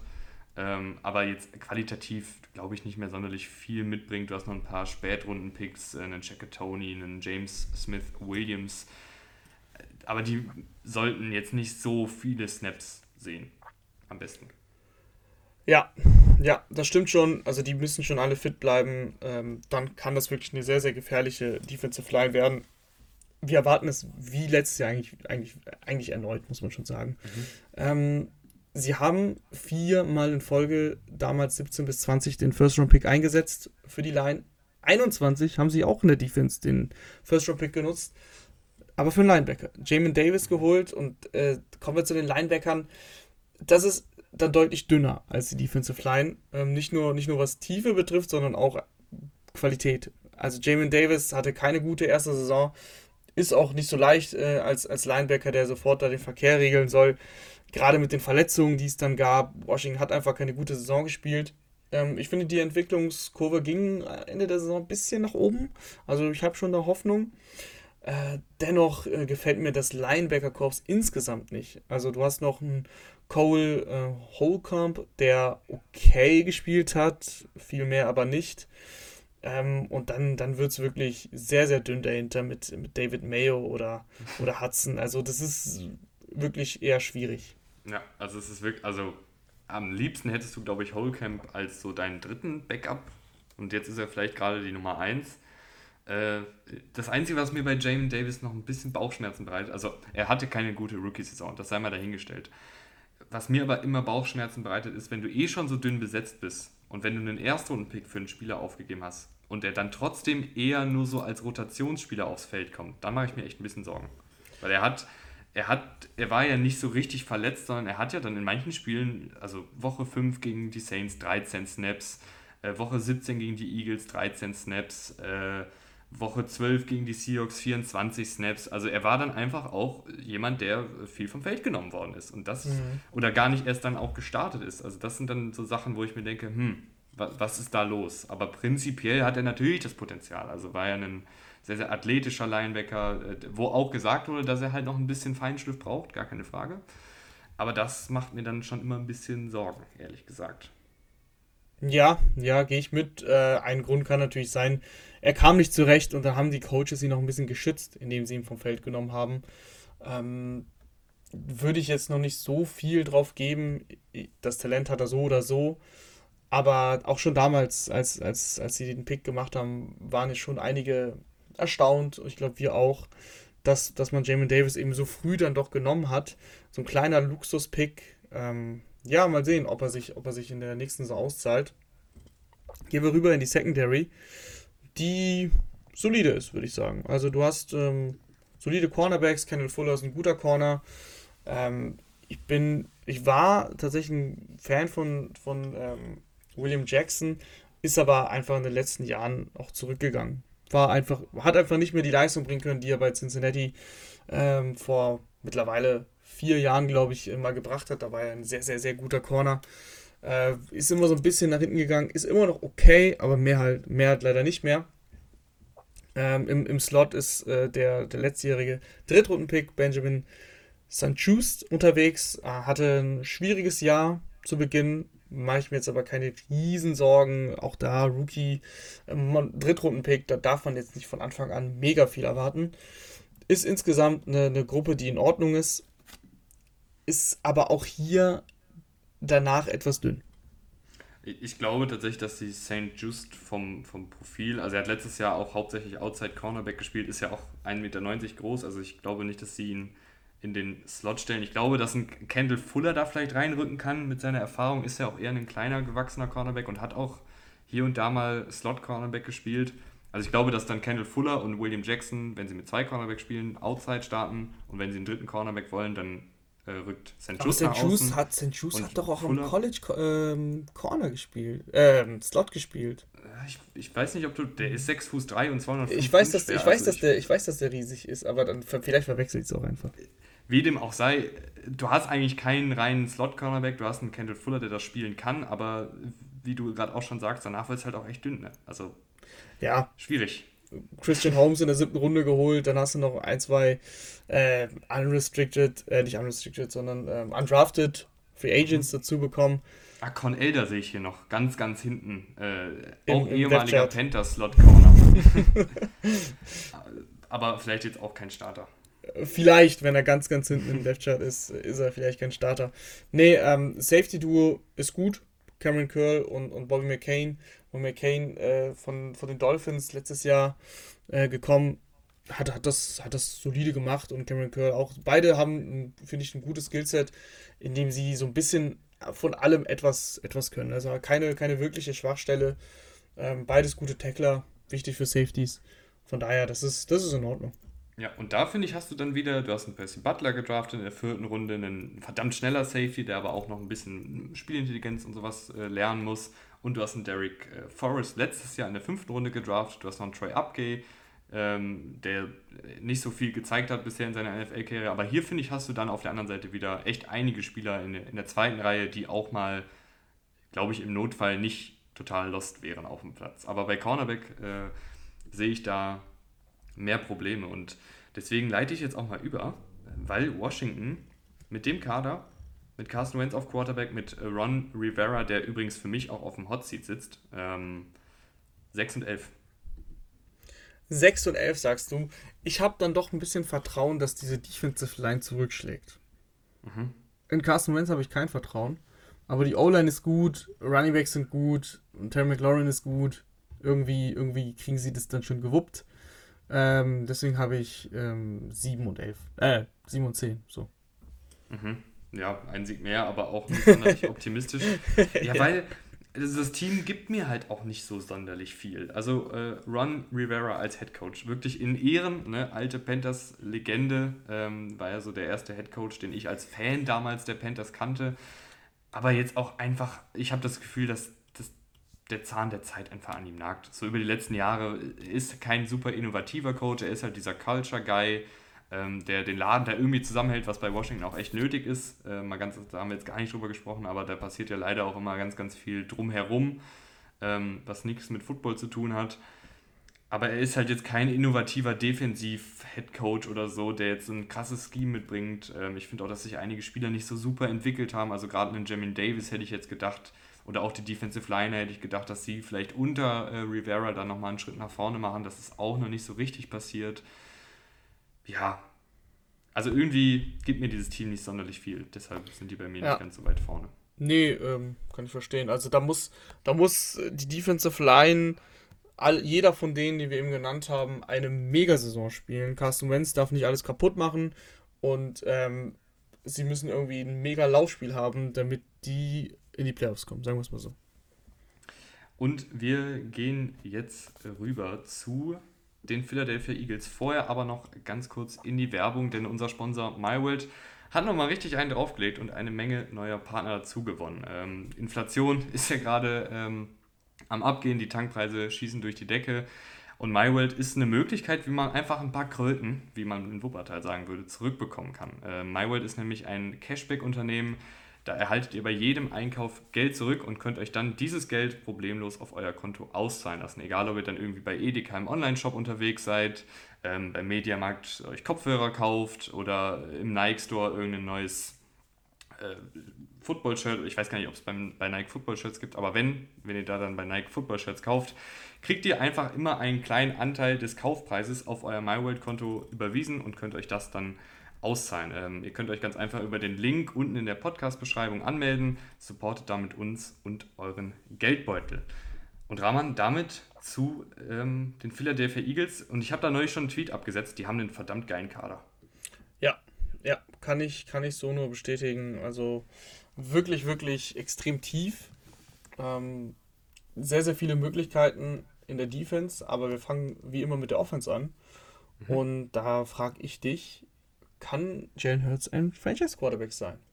Ich bin ja ein alter Jalen Hurts-Fan. Ich glaube, diese Diskussion hatten wir schon oft. Ja, hatten wir auch, aber du, du, du bist ja immer ein bisschen anti, ich bin immer ein bisschen pro. Ich mag Jalen Hurts. Ich, ich finde, er ist ein geiler Typ. Ich finde auch, dass man immer gesehen hat, dass er sich von Jahr zu Jahr entwickelt hat. Aber leider hat er dann auch echt das Playoff-Spiel gehabt. Gegen eine gute Defensive, gegen eine aggressive Defensive, gegen eine erfahrene Defensive. Und da hat man dann schon gesehen, okay, wenn man ihn zwingt, rein zu passen, wenn das Laufspiel wegfällt, ist er jetzt kein toller Quarterback. Aber so glaubst, du, glaubst du denn, dass das Entwicklungspotenzial in der Hinsicht gegeben ist? Oder meinst du, du hast eigentlich alles gesehen, was sein Passspiel betrifft? Schwierig. Ich finde, ich, ich glaube, viel mehr kann da nicht kommen. Du hast natürlich jetzt noch ein paar äh, neue Waffen geholt, über die wir gleich reden. Aber ich weiß nicht, wie, wie hoch da das Potenzial als reiner Passer noch sein kann. Ja. Gesagt. Ja, du hast es eigentlich perfekt gesagt. Das, das Spiel gegen Tampa, es ist nur ein Spiel, aber das hat eigentlich alle Schwächen offengelegt, obwohl er eine gute Saison gespielt hat. Ähm, war wirklich sehr gut gegen Druck. Da häufig natürlich auch seine Beine dann in Bewegung gesetzt, was er natürlich sehr, sehr gut kann. Gut, gut im Play-Action-Spiel. Äh, wirklich einiges, ein, einiges gezeigt äh, im Designed äh, Run-Game sowieso. Aber wenn man ihn zum Passen zwingt, und das ist der entscheidende Punkt, dann sieht das halt, ja, es sieht, es sieht, es sieht einfach schwierig aus. Es, ist, es tut ein bisschen weh beim Zugucken. Das, das ist immer das größte Problem, was ich habe. Statistiken hin oder her, ich schaue mir das Footballspiel an und ich habe das Gefühl, bei jedem Dropback, wo er passen muss, wo das die Defense auch weiß, oh Gott, oh Gott, oh Gott, bitte schmeiß den Ball nicht zum Gegner. Und, und das ist einfach so ein Gefühl, was die ganze Zeit mitschwingt. Du hast nie das Gefühl, okay, der ist der jetzt wirklich entspannt in der Pocket, hat ja eine sehr gute Offensive Line, ähm, schaut, sich, schaut, schaut sich an, wie sich die Routen entwickeln, nimmt auch mal den dritten Read. Man hat halt einfach das Gefühl, nach, spätestens nach dem zweiten Read lauf, läuft er halt los, statt das Play sich vielleicht entwickeln zu lassen. Und äh, das, ist, das ist etwas, was man dann schwer nach. Ähm, welches Jahr gehen wir jetzt ins dritte, oder? von Jalen. Klar, das kann man noch ab, abstellen. Josh Allen zum Beispiel, der hat das hier geschafft. Ähm, aber Josh Allen waren einfach auch physisch ganz, ganz andere Möglichkeiten da, die ein Hurts jetzt in der Form auf jeden Fall nicht hat. Von daher, ähm, ich bin, ich bin, ich bleibe skeptisch, aber ich finde trotzdem, man muss auch sagen, er hat sich gemacht. Also es war deutlich schlechter, er hat sich verbessert, das hast du richtig gesagt. Und er ist ein total ähm, ja, variabler, nicht variabler. Er ist zu, zu Recht ein Starter in der NFL, sagen wir es mal so. Also er kann ein Team in die Playoffs führen, das hat er letztes Jahr gezeigt. Er kann ein Team auch mal kurz äh, an die Hand nehmen, weil er eben dieser guter Läufer ist. Und, und von daher hat er seine, seine klare Berechtigung. Ich, ich finde ihn auch, ich, ich finde, er hat in vielen Bereichen Fortschritte gemacht, aber ich, ich gehe leider auch mit, äh, dass es halt gegen eine erfahrene Defensive, die viele verschiedene Blitze auf ihn wirft und die ihn verwirrt mit rotierenden Coverages, da wird es halt dann schnell auch für ihn schwierig, weil er halt einfach noch nicht so weit ist, dass er eine Defensive immer perfekt lesen kann, dass er immer sofort eine Antwort hat auf das, was die Defensive ihm zeigt. Er hat dann seine Beine, ähm, das ist auch gut, da improvisiert er hier und da auch mal, aber es ist jetzt nicht so, dass dann der Ball immer nach zwei Sekunden rausgefeuert wird, selbst wenn mal eine Defensive eine, eine komplexere Struktur spielt. Äh, und ich, ich weiß nicht, ob man das noch ob man das noch hinkriegt. Ähm, ich ich würde es mir wünschen, weil ich, wie gesagt, ich finde ich finde, das ein cooler Typ. Es macht auch, finde ich, Spaß, ihm zuzugucken, vor allen Dingen, wenn die Eagles dann ihn ins Laufspiel einbinden. Ich bin eh immer ein Fan von mobilen Quarterbacks. Aber man muss dann auch so realistisch sein und sagen, als reiner Passer, wenn er gezwungen wird zu passen, wenn er irgendwie auch in einen Shootout gerät oder wenn er einen Rückstand aufholen muss, wird es halt schwer. Mhm. Aber hoffentlich erleichtert ihm ja das Team um ihn herum äh, das Ganze, weil das sieht nämlich echt gut aus. Angefangen bei der Offensive Line, die wirklich bockstark ist und ähnlich wie bei Washington nicht nur sehr gute Starter haben, hat, also ich würde sogar sagen, dass die Starter hier nochmal besser sind, sondern auch hier haben wir nochmal zwei, drei Backups, die wirklich starten könnten, die, die auch gut sind. Äh, aber lass uns bei den Startern anfangen, von links nach rechts. Äh, Jordan Mailata, absolut geile Geschichte. Äh, gefühlt vor fünf, sechs Jahren noch kein Football gespielt. Jetzt einer der besten Left Tackles der Liga. Super athletisch, super powerful in, in, im Laufblocken, aber dann eben auch bei den ganzen Screenpässen, die die Eagles gerne laufen. Wenn der Mann in Bewegung gerät, dann äh, äh, nimm dich in Acht, äh, Cornerback oder Safety oder Linebacker. Äh, wirklich sehr, sehr guter Left Tackle, ähm, super an seiner Technik gefeilt ist. Ich finde das immer Wahnsinn, wenn, wenn Spieler sich so krass entwickelt in so kurzer Zeit. Landon Dickerson, und Isaac Seumalo, äh, die beiden Guards, äh, durchaus solide, äh, keine Stars, aber auch keine Schwachstelle. Äh, gerade Seumalo hat eine wirklich gute Saison gespielt, Dickerson als Rookie auch solide. Jason Kelsey, der nicht alternde äh, Center, hat ein bisschen Probleme mittlerweile in der Pass Protection, wenn er wirklich gegen sehr, sehr wuchtige Defensive Tackles kommt. Aber als Laufblocker wirklich immer noch top, top, top. Und auch hier, wenn er in Bewegung äh, kommt, bei Outside-Zone-Läufen, bei Screen-Pässen ist er immer noch super athletisch, äh, rennt dann das Feld darunter wie so ein Geisteskranker und blockt vor. Du hast noch einen Lane Johnson auf Right Tackle, einer der besten Right Tackles der Liga seit Jahren. Lass mich noch weitermachen. Jack Driscoll, äh, Backup kann man reinwerfen. Andre Dillard, Backup, äh, Tackle kann man reinwerfen. Und du hast noch einen Cam Jurgens gedraftet in der zweiten Runde. Wahrscheinlich ein Center, ebenfalls so ein bisschen so ein Kelsey-Klon, also auch ein sehr, sehr athletischer Center, wenn da was bei Kelsey passieren sollte. Oder du vielleicht mal Jurgens auf Guard auf, ausprobieren willst, kannst du ihn auch noch reinwerfen. Du hast acht gute Offensive Liner, fünf sehr gute Starter. Das ist die Offensive Line der Eagles. Ja, hast du eigentlich alles gesagt. Ich habe noch eine schöne Geschichte. Das ist nämlich die von Cam Jürgens, Jürgens, wie auch immer, mhm. ähm, der ja eben auch von Kelsey ein bisschen ausgesucht wurde. Die Eagles wollten für die Zukunft vorsorgen, das war mit Kelsey abgesprochen. Das wusste Jason Kelsey und ich glaube, die, Jason Kelsey war in einem Live-Interview und währenddessen haben die Eagles den Pick gemacht und dann war es so ein bisschen kurz awkward, weil, oh, ähm, übrigens, die haben gerade äh, einen Center gedraftet in der zweiten Runde. Und dann hat Jason Kelsey ganz cool gesagt, nee, ja, ja, ich wusste, dass sie das machen. Äh, das war abgesprochen, ähm, den habe ich empfohlen, den fand ich gut äh, und so weiter und so fort. Also ganz cool aufgefangen. Ähm, und das zeigt auch, was für ein cooler Typ das einfach ist. Also ich bin ein riesen Jason Kelsey-Fan. Du hast alles zu dieser Offensive Line gesagt. Sehr tief, sehr gut. Egal ob gegen den Lauf oder gegen den Pass. Ähm, eine Top-Top-Line. Übrigens, äh, wenn ihr noch ein bisschen mehr über die Rookies wie Jürgens wissen wollt, wir haben ja eine Folge gemacht, die Gewinner und Verlierer des Drafts. Da waren die Eagles bei den Gewinnern dabei. Da geht es übrigens auch noch ein bisschen über Carson Strong, den haben wir jetzt gar nicht äh, erwähnt. Quarterback, undrafted Free Agent, der aber eine Menge Potenzial hat, aber leider ein äh, kaputtes Knie. Wenn ihr da mehr hören wollt, gerne da nochmal reinhören. Ansonsten gehen wir jetzt weiter zu den Wide Receivers, wo sich auch eine Menge getan hat, Rahman. Ja, man muss natürlich über AJ Brown sprechen. Obwohl, so viel hat sich gar nicht getan. Es war einfach nur ein Riesen-Move. Ja, aber das ist ein Riesen-Move, der vieles verändert. Mhm. Also AJ Brown, da holst du dir sofort einen Nummer 1 Receiver in deine Mannschaft rein. Das ist ja etwas, was die Eagles seit Jahren suchen. ähm, diverse First-Round-Picks äh, geopfert, äh, hat nicht immer funktioniert, aber mit AJ Brown haben sie jetzt wirklich ihren, ihren ganz, ganz gestandenen Receiver. Wenn der gesund ist, dann ist das wirklich eine richtig, richtige Waffe. Äh, gefällt mir wirklich sehr gut, gerade wenn er erstmal den Ball in den Händen hat, dann ist er kaum zu tackeln. Ist ja das berühmte Foto mit, mit Metcalf, kennen wir ja alle. Äh, hat halt einen super, super Körper und ähm, ist einfach ein unfassbarer Athlet. Ja, und bereichert diese Offensive und ähm, gibt vor allen Dingen die Möglichkeit, einfach nochmal ein bisschen variabler aufzutreten, weil ich finde, du hast auch echt drei gute Skillsets jetzt. Also du hast einen AJ Brown, der so eigentlich alles kann. Also du kannst ihn ja in Slot aufstellen und dann holt er Yards nach dem Catch raus. Du kannst ihn aber auch Outside aufstellen und der geht als, als tiefe Anschlussstation tief. Ähm, du kannst ihn bei Crossing-Routen einsetzen. Da ist er wirklich super. Also es ist wirklich, würde ich sagen, seine größte Stärke. Ähm, und du hast dann einen Devontae Smith, der ist eher so dieser Route Runner-Typ. Äh, und du hast einen Quest Watkins, ähm, der ein absoluter Speedster ist. Also ich finde, diese drei Starter ergänzen sich ganz gut. Und ich finde auch hier die Tiefe durchaus interessant. Du hast einen Zach Peskel, der seit Jahren so ein bisschen unterm Radar fliegt, aber auch ein, ein grundsolider äh, Wide Receiver ist.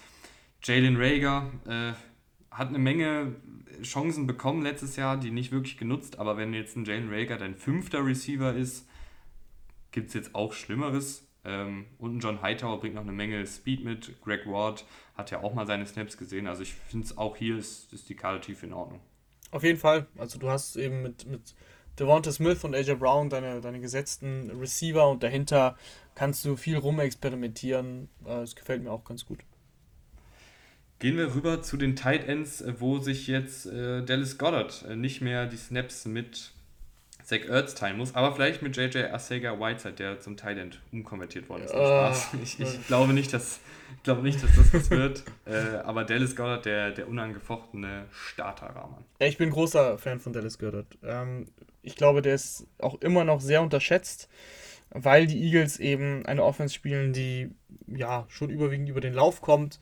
Dann musste er lange sich die Snaps teilen mit Ertz, haben natürlich auch zusammengespielt, aber Dennis Goddard könnte in einer, in einer, einer passlastigen Offense noch, noch viel äh, bessere Zahlen auflegen.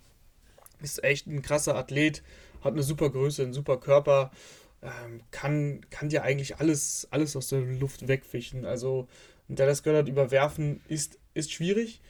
Ähm, und ich glaube, dass, dass wenn du, wenn du dein Passspiel auf, auf AJ Brown, Devonta Smith und eben Goddard zentrierst, bist du wirklich gut aufgestellt. Also da hat Jalen Hurts echt gute Waffen, die er einsetzen kann. Dallas Goddard gibt dir diese breite Anspielstation. Das ist das, was ein Quarterback will. Also für mich äh, auf jeden Fall ein ganz, ganz klarer Top 10 Tight End. Ähm, wenn, man, wenn man mutig ist, sagt man Top 5. Aber auf jeden Fall so irgendwo zwischen 5 und 10 ist er. Ja, auch ein sehr guter Allrounder so insgesamt. Also ist jetzt nicht nur jemand, der äh, im, Passspiel gut ist, sondern der auch blocken kann, der da auch ähm, den Willen zeigt, um zu blocken. Das gehört ja auch immer ein bisschen dazu. Äh, also ein sehr, sehr guter Allrounder. Dahinter ist es ein bisschen dünn. Du hast äh, Grant Calcaterra gedraftet, äh, Ende des Drafts. Ähm, Tight End ist immer ein bisschen fragwürdig, wie, wie groß da der Impact dann im ersten Jahr ist. Jack Stoll, undrafted Free Agent letztes Jahr, hatte einige gute Momente und du hast noch einen Richard Rogers, einen alten Routinier, der, glaube ich, im Notfall auch spielen könnte. Aber ähm, wenn Goddard raus ist, dann wird es schnell dünn.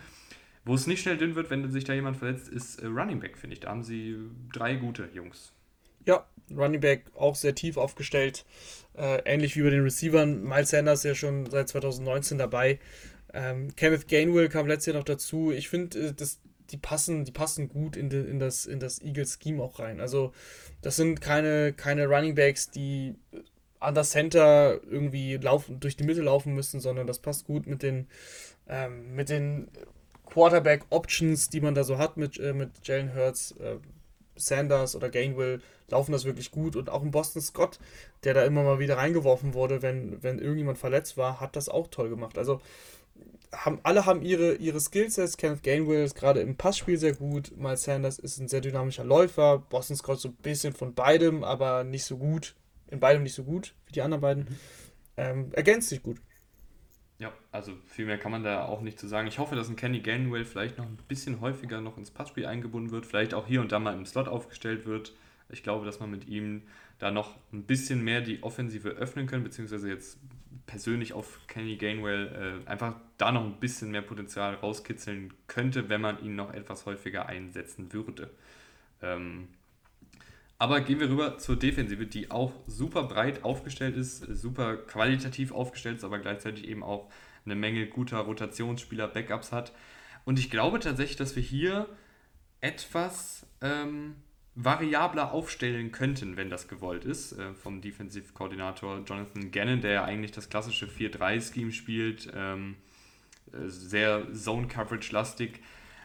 Aber ich habe das Gefühl, dass sie ein bisschen variabler auftreten wollen. Ähm, als sie damals das Son Reddick geholt haben in der Free Agency, habe ich noch gedacht, okay, warum, warum haben sie jetzt Reddick geholt? Ein 3-4 Outside Linebacker, der halt super variabel eingesetzt werden muss, aber jetzt kein 4-3 Defensive End ist, aber auch kein Off-Ball Linebacker in einem 4-3-Scheme, sondern eben diese Hybrid-Rolle in einem 3-4-System als Outside Linebacker super spielen kann.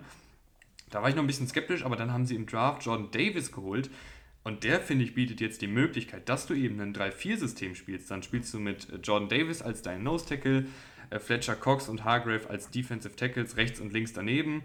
Und dann kannst du einen Derek Barnett oder einen Josh Sweat als äh, Right Outside Linebacker und dann eben einen Hassan Reddick als Left Outside Linebacker als variables Puzzlestück spielen. Oder du gehst halt in deine klassische 4-3-Defensive mit Hargrave, mit Cox, mit Graham äh, und dann auch wieder mit Barnett oder vielleicht auch mit Hassan Reddick. Also du bist wirklich super variabel da. Du hast auch super viel Qualität, Rahman. Ähm, du kannst gern mal dir da ein, zwei raussuchen, wenn du magst, äh, über die du sprechen willst. Ja, also Milton, Milton Williams letztes Jahr in der dritten Runde dazugekommen, ein bisschen kleinerer mhm. Defensive Tackle, der aber auch gut gespielt hat. Äh, den kannst du auch noch reinwerfen. Also du hast schon viele, viele Spieler genannt. Das ist wirklich sehr, sehr viel Qualität und vor allem eben diese Breite, die das ausmacht. Ähm, die Verpflichtung von Reddick zeigt eigentlich ziemlich klar, in welche Richtung du gehen willst, weil du, du hast es eigentlich schon richtig gesagt. Ich, ich sehe Reddick eigentlich nur in einem 3-4-System und das macht er dann auch wirklich gut. Ähm, von daher sonst sehr, sehr viele routinierte Spieler, ähm, Graham oder, oder, oder Fletcher Cox, Javon Hargrave, alle schon wirklich sehr lange dabei, haben alle ihre Qualitäten schon lange, lange bewiesen. Da ist die Frage, wann, wann die Zeit so ein bisschen eine Rolle spielt. Alle nicht die jüngsten, alle über 30.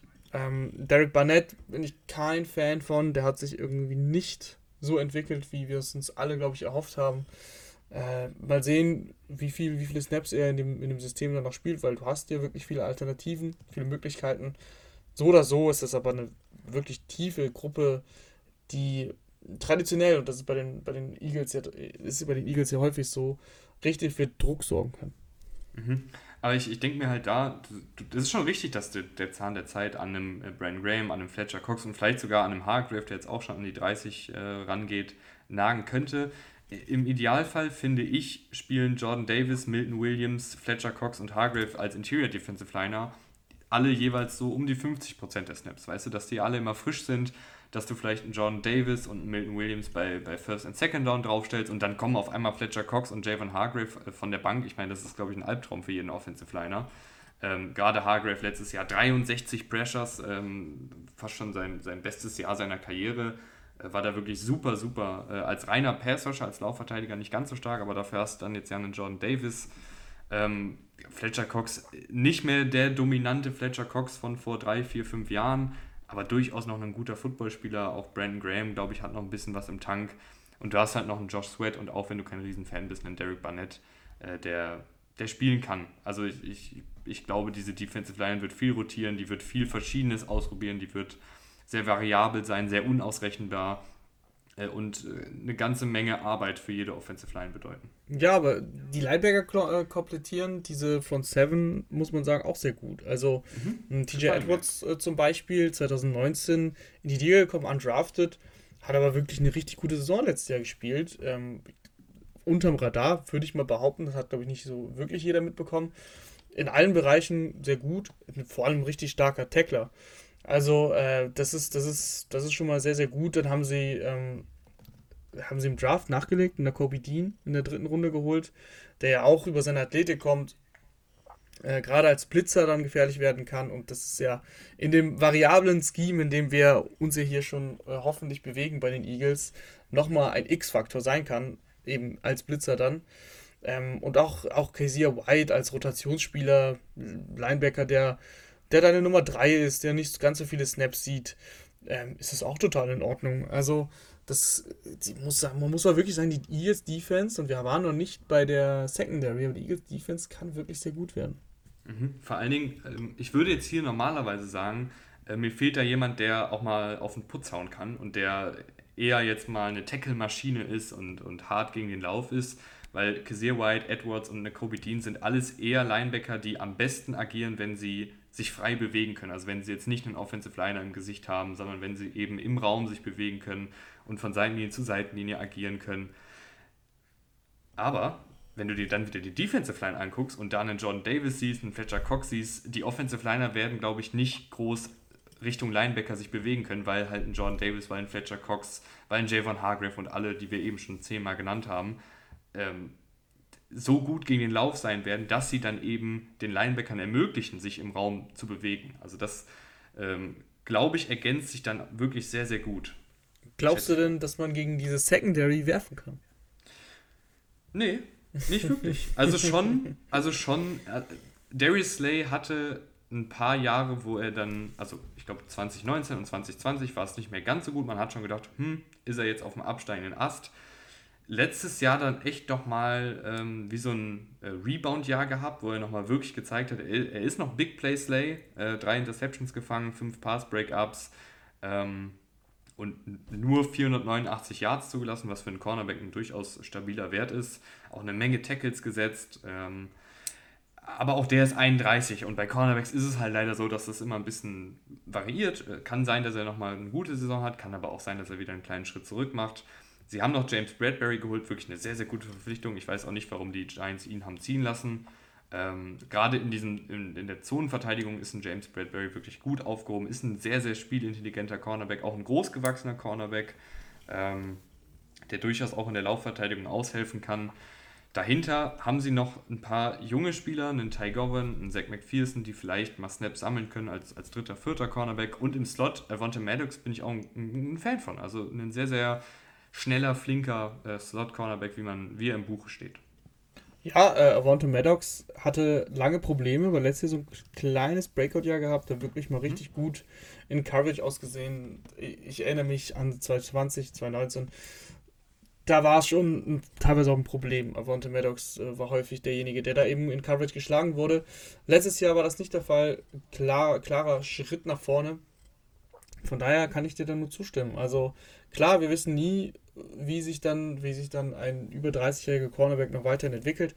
Aber auf dem Papier sieht das wirklich gut aus. Gerade in Kombination mit, mit dem Pass Rush, den du hier hast und der guten Laufverteidigung, ist von den Cornerbacks dann auch nicht ganz so viel gefordert wie vielleicht bei anderen Teams. Äh, und von daher gehe ich da auf jeden Fall mit. Safeties solide, würde ich sagen. Also Max ja. Epps, ähm, gerade gegen den Lauf, sehr, sehr gut. Äh, Anthony Harris war jetzt nicht mehr so gut wie in Vikings-Tagen, da hat er auch aber wirklich überragend gespielt. Ähm, hat nachgelassen, aber ist immer noch ein, ein Safety, der total in Ordnung ist. Ja, dahinter hast du auch noch, also ist ja immer nie ganz klar, wer jetzt startet, äh, das weiß man ja nicht äh, Anfang Juli. Du hast noch einen Jacquizki Tart geholt, finde ich auch so ein bisschen eine Verpflichtung, die unterm Radar fliegt, weil Jacquizki Tart ist kein Star-Safety, aber eben ein, ein, Starter auf jeden Fall, finde ich. Also jemand, der auch vielseitig eingesetzt werden kann. Ähm, Kevin Wallace ist auch noch da als Strong Safety. Also du hast da vier Jungs. Ich glaube, dass Harris gesetzt ist. Ich glaube, die, die zweite Position der Strong Safety wird dann ausgespielt. Ähm, ja, kann man, kann man ruhig machen so. Definitiv. Und was man auch machen kann, ist ähm, 10 und 7 gehen. Das ist nämlich mein Rekord für die, für die Eagles. Ich glaube, die Eagles sind rundherum ein sehr, sehr gutes Team, werden eine wirklich äh, hoffentlich ausgezeichnete Defense stellen. Äh, Top 10 erwarte ich da auf jeden Fall. Und die Offense, ich glaube, dass ein Hertz immer noch sich entwickeln kann, sich entwickeln wird, ein bisschen sicherer wird, auch wenn er passen muss. Ähm, und insgesamt ist die Offense eben mit der, mit der Offensive Line gerade sehr, sehr gut aufgehoben. Ähm, in, in Nick Sirianni Senten. Und äh, die Receiver haben sich verbessert. AJ Brown ist dazugekommen. Also ich wüsste nicht, warum die Eagles nicht, nicht, also wieso sie sich nicht verbessern sollten. Und sie waren letztes Jahr 9 und 8. Der Schedule ist, ist okay. Er ist nicht ganz so einfach wie bei den, äh, bei den, bei den Giants. Aber er ist auch in Ordnung und von daher 9 und 8. Äh, 10 und 7, sorry. 11 und 6. Oh. Und, und Division-Sieg, kann ich schon mal vorher vorwegnehmen. Okay, interessant. Sehr interessant. Äh, ich weiß, dass 11 und 6 ist jetzt sehr, sehr optimistisch. Äh, ist mir durchaus bewusst. Schedule finde ich nicht so tragisch. Also gerade der, der, Beginn gegen die Lions, gegen die Vikings, gegen die Commanders, gegen die Jaguars, da kann man auch mal schnell 4-0 stehen. Ja, ähm, ja, ja, ja. Gegen die Cardinals, äh, die jetzt nicht so gut aufgestellt sind in den Trenches, kann man vielleicht auch einen Sieg er, erringen und dann steht man 5-0 zu Saisonbeginn. Ist natürlich auch hier wieder viel hätte, wäre, wenn. Ähm, aber ich, ich, ich glaube an die Eagles, ich mag den Coach. Äh, letztes Jahr im ersten Jahr schon sehr, sehr gut ausgesehen. Im zweiten Jahr kann es vielleicht noch mal einen Ticken besser werden. Äh, ich finde, sie haben sich an den richtigen Stellen verstärkt. Ich finde, sie haben einen guten Mix aus erfahrenen Spielern, aber gleichzeitig auch einer Menge junger Spieler. Also dieses Team gefällt mir einfach super. Also ich glaube, das ist auch fast so ein bisschen, ich will nicht sagen Fanbrille, aber ich sympathisiere schon hart mit den Eagles. ja, ist in Ordnung. Ist in Ordnung. Und wenn du den äh, Division-Sieg an die Eagles verteilst, dann wollen wir natürlich noch wissen, wie es denn um die Dallas Cowboys bestellt ist. Ich glaube, die Dallas Cowboys, und damit mache ich mir jetzt dann direkt wieder Feinde, nachdem ich, nachdem ich gerade mal ein paar Sympathiepunkte vielleicht bei dem einen oder anderen Hörer gemacht habe. Ähm, ich glaube, die Cowboys sind ein Team, was echt einen Schritt zurück machen könnte. Mir gefällt Mike McCarthy nach wie vor nicht so richtig. Also ich bin generell kein Mike McCarthy-Fan. Letztes Jahr waren die Cowboys auch das Team, was die meisten Strafen pro Spiel hatte über weite Strecken, wir erinnern uns zum Beispiel an das Playoff-Spiel gegen die 49ers, wirkte das Ganze einfach ein bisschen holprig oder in, dem Fall sehr, sehr holprig. Sie haben einige wichtige Spieler verloren. Die Defensive, ich, ich greife vorweg. Aber wir können gleich auch noch über die Defensive reden. Die Cowboys sind für mich ein Team, was einen Schritt zurück machen könnte und es würde mich nicht wundern. Ähm, ja, es würde mich auch nicht wundern. Und ein Schritt zurück ist bei einem 12 und 5 Rekord halt auch nicht so weit hergeholt. Mhm. Ich sehe es aber nicht ganz so schlimm wie du. Ähm, also ich kann jetzt schon mal sagen, die Bilanz ist jetzt auch keine Katastrophe. Ja, ja, ja, kann ich, ich keine weiß. Sorge. Machen wir mal, machen wir mal vorne weg. Ähm, Dak Prescott letztes Jahr nach der Verletzung wirklich gut zurückgekommen, am Anfang sehr gut, dann ein paar Schwächen gehabt, schlechtere Spiele auch dabei gewesen. Aber war eine, war eine gute Saison, gerade unter Druck, einer der besten Quarterbacks gewesen, hat sich wirklich toll in der Pocket bewegt, lange, lange immer ruhig geblieben. Man muss sagen, er war viel im Kurzpassspiel unterwegs, ähm, hat auch nicht so viele tiefe Bälle geworfen. Wenn er aber dann tiefe Pässe geworfen hat, war das auch sehr gut. Äh, PFF, PFF listet ihn bei den Big Time Throws äh, in den Top 10. Ähm, also, obwohl er sich eigentlich nicht so viele Würfe genommen hat, hatte er wirklich da einige ausgezeichnete, ähm, ausgezeichnet platzierte Würfe dabei. Äh, was mich letztes Jahr schon gestört hat, was ich auch häufiger erwähnt habe, als Läufer wirklich extrem nachgelassen. Ähm, ich hatte immer das Gefühl, ein bisschen ängstlich, vielleicht wegen auch seiner schweren Verletzung, was ja verständlich ist. Ähm, aber das war eine Stärke von, von Dak Prescott. Also das, das Laufspiel war eine Stärke und das war letztes Jahr nicht mehr da. Er hat es halt schon mehr oder weniger wettgemacht, weil er sich als Passer nochmal weiterentwickelt hat. Ja, äh, ich glaube, wir sind bei Prescott so angekommen, dass er sich irgendwo einreiht, so als 8 bis 12 bester Quarterback. Also ich finde, wenn, wenn er innerhalb der Struktur des, des Plays spielt, ist er wirklich sehr, sehr gut, geht du, gut durch seine Reads, ähm, findet den offenen Receiver, platziert den Ball vor allen Dingen sehr, sehr gut. Ähm, ich finde es manchmal ein bisschen holprig, wenn, wenn, das, wenn, wenn der Spielzug nicht das äh, gibt, was er sich vielleicht vor dem Snap gedacht hat da hat er hier und da auch mal ein paar Würfe dabei gehabt, ähm, über, überworfene Bälle, unterworfene Bälle oder steckt irgendwie ein Sack ein, der nicht unbedingt nötig geworden, nicht nötig war. Also es gibt nur so ein paar kleinere Schwachstellen in seinem Spiel, aber er ist trotzdem ein, ein guter, aber in meinen Augen nicht sehr guter Quarterback.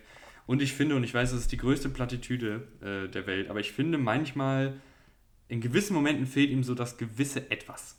Und das ist jetzt so vage, dass du wahrscheinlich überhaupt nicht weißt, wie du, was du darauf antworten sollst. Doch, ich der hatte, finde ich, am Anfang, und vielleicht ist es auch noch meine äh, nostalgische Brille, äh, aber als ich so die NFL wirklich angefangen habe, richtig intensiv zu verfolgen, 2016 rum, als er ein Rookie war, als er mit Ezekiel Elliott dieses geile Duo, Rookie-Duo äh, gestellt hat, da war der irgendwie ein richtig, ja, so ein, der, der Typ hatte irgendwie, hatte ich das Gefühl, der hatte so richtig Eier. Also der hat so, so frei aufgespielt und man dachte sich, wow, die Cowboys, was ist das für ein, für ein cooles, dynamisches Duo. Und es kann sein, dass das meine Nostalgiebrille ist, aber irgendwie finde ich, dass dieser It-Faktor nicht mehr ganz so da ist. Und das liegt vielleicht auch daran, dass er nicht mehr so viel läuft, dass er nicht mehr in alles reinspringt und sich nicht mehr alles traut.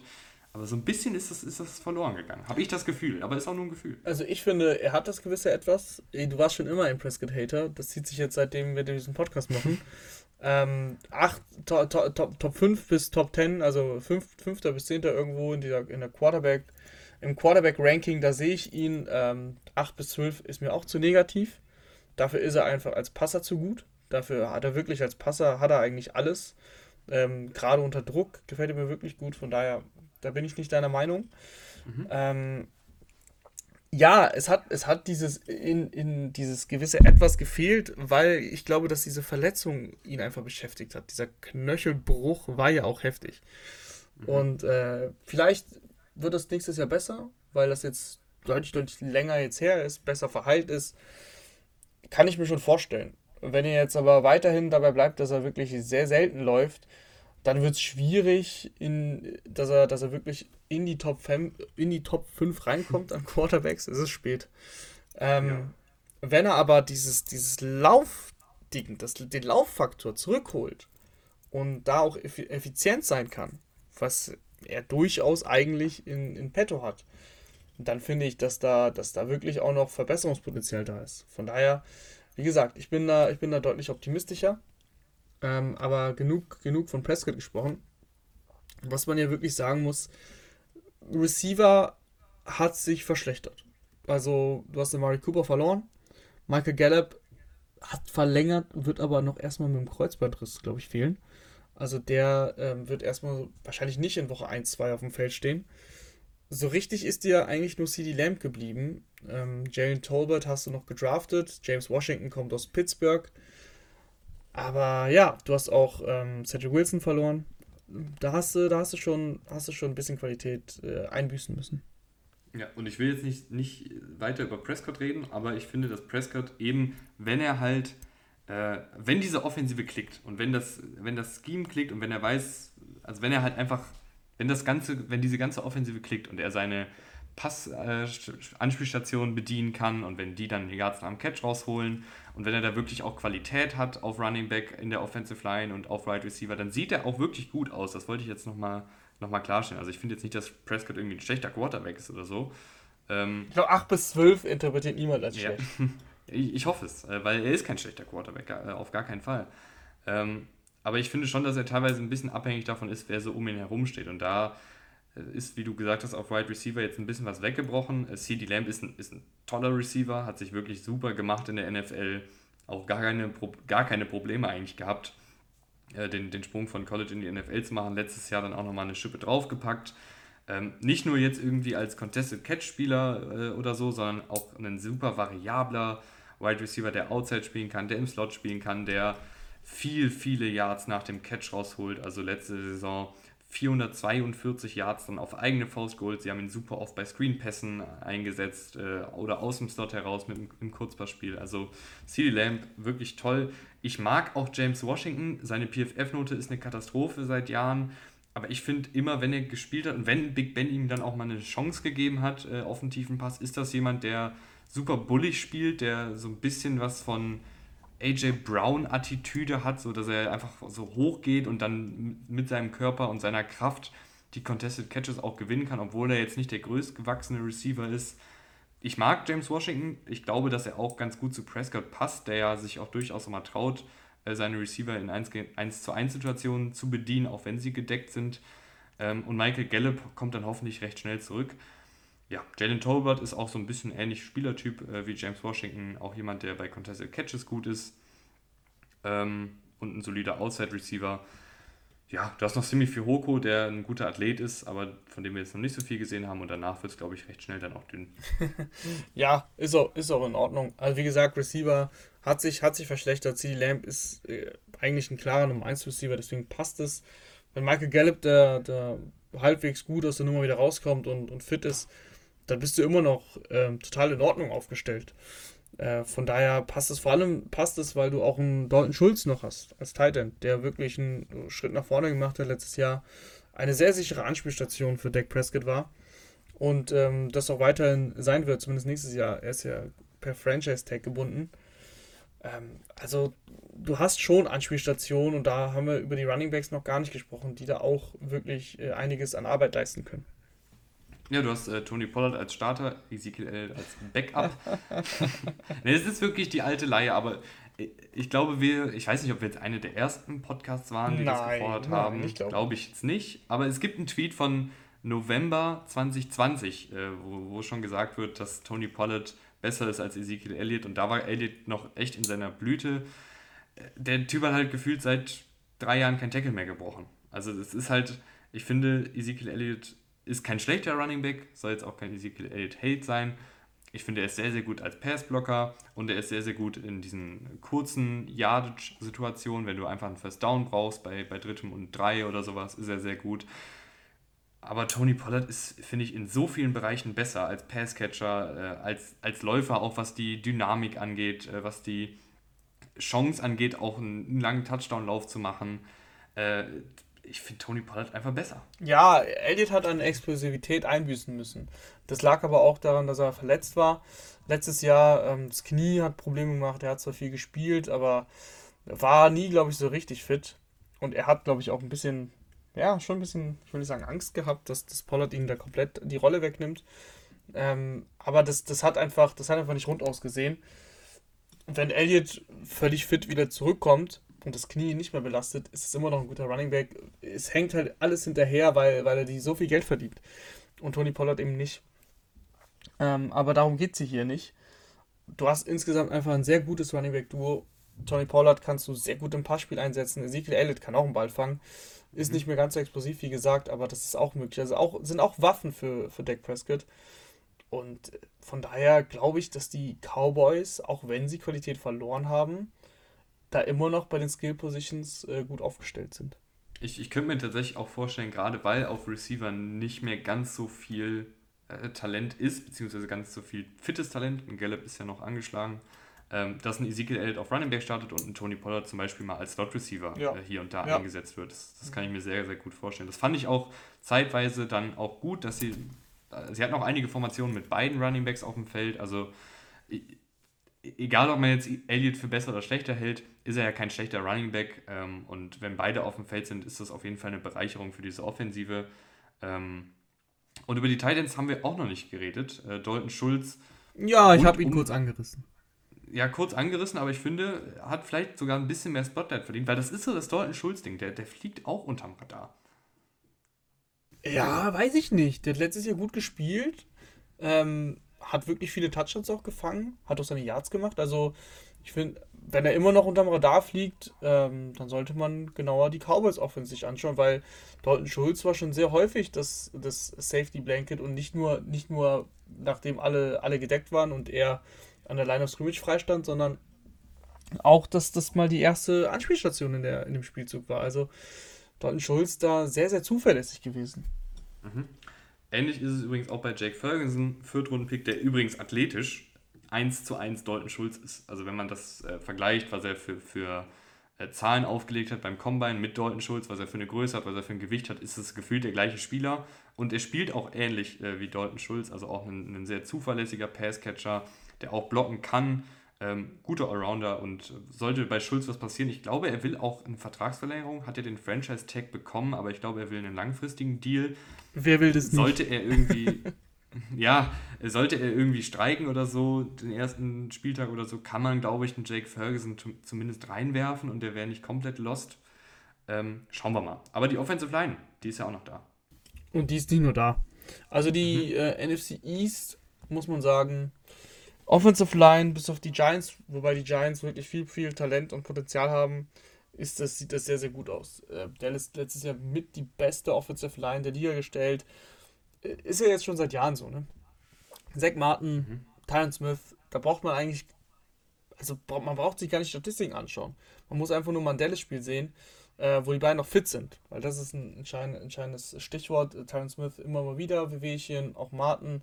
Ähm, hat, hat immer mal wieder eine Kleinigkeit, zumindest jetzt mit dem, mit dem Alter. Die sind aber trotzdem immer noch Elite. Also wirklich richtig, richtig, richtig äh, talentiert. machen das in jeglicher Hinsicht sehr, sehr gut. Ähm, jetzt kommt noch Tyler Smith hinzu, den sie ja gedraftet haben in der ersten Runde.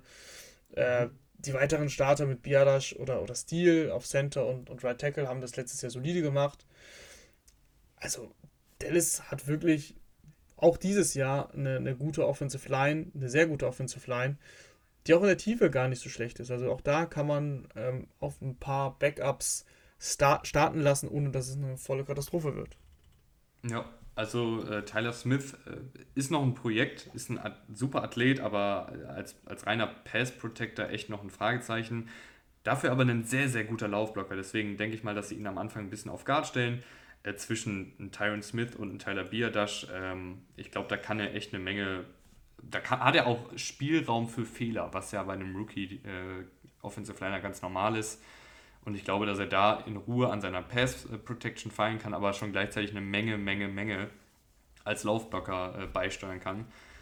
Ein äh, bisschen eine Schwachstelle, finde ich, ist Right Tackle. Terence Steely ist da schon, finde ich, relativ klar einfach, einfach eine Schwachstelle. Also ist jetzt kein, kein totaler Totalausfall auf Right Tackle, aber ist jetzt auch ist jetzt jemand, wo man jetzt nicht traurig wäre, wenn man da vielleicht noch einen, einen Upgrade findet. Ja, das stimmt, aber letztes Jahr war es in Ordnung und du hast eine sehr, sehr gute Offensive Line um ihn herum. Mhm. Ich glaube, deswegen fällt es auch ein bisschen mehr auf, weil der Rest eben so gut ist, beziehungsweise auch ähm, jung und, und äh, talentiert, dass dann ein Stil, Stili, wie auch immer er heißt, da ein bisschen auffällt. Äh, Josh Ball hat da auch mal ein paar Snaps gespielt dahinter, war jetzt auch nicht so dolle. Aber ich glaube, dass du das irgendwie im Verbund schon, schon auffangen kannst, ohne dass es ein großes Problem wird. Und die Defensive ist ja auch noch da, die letztes Jahr sehr, sehr gut war.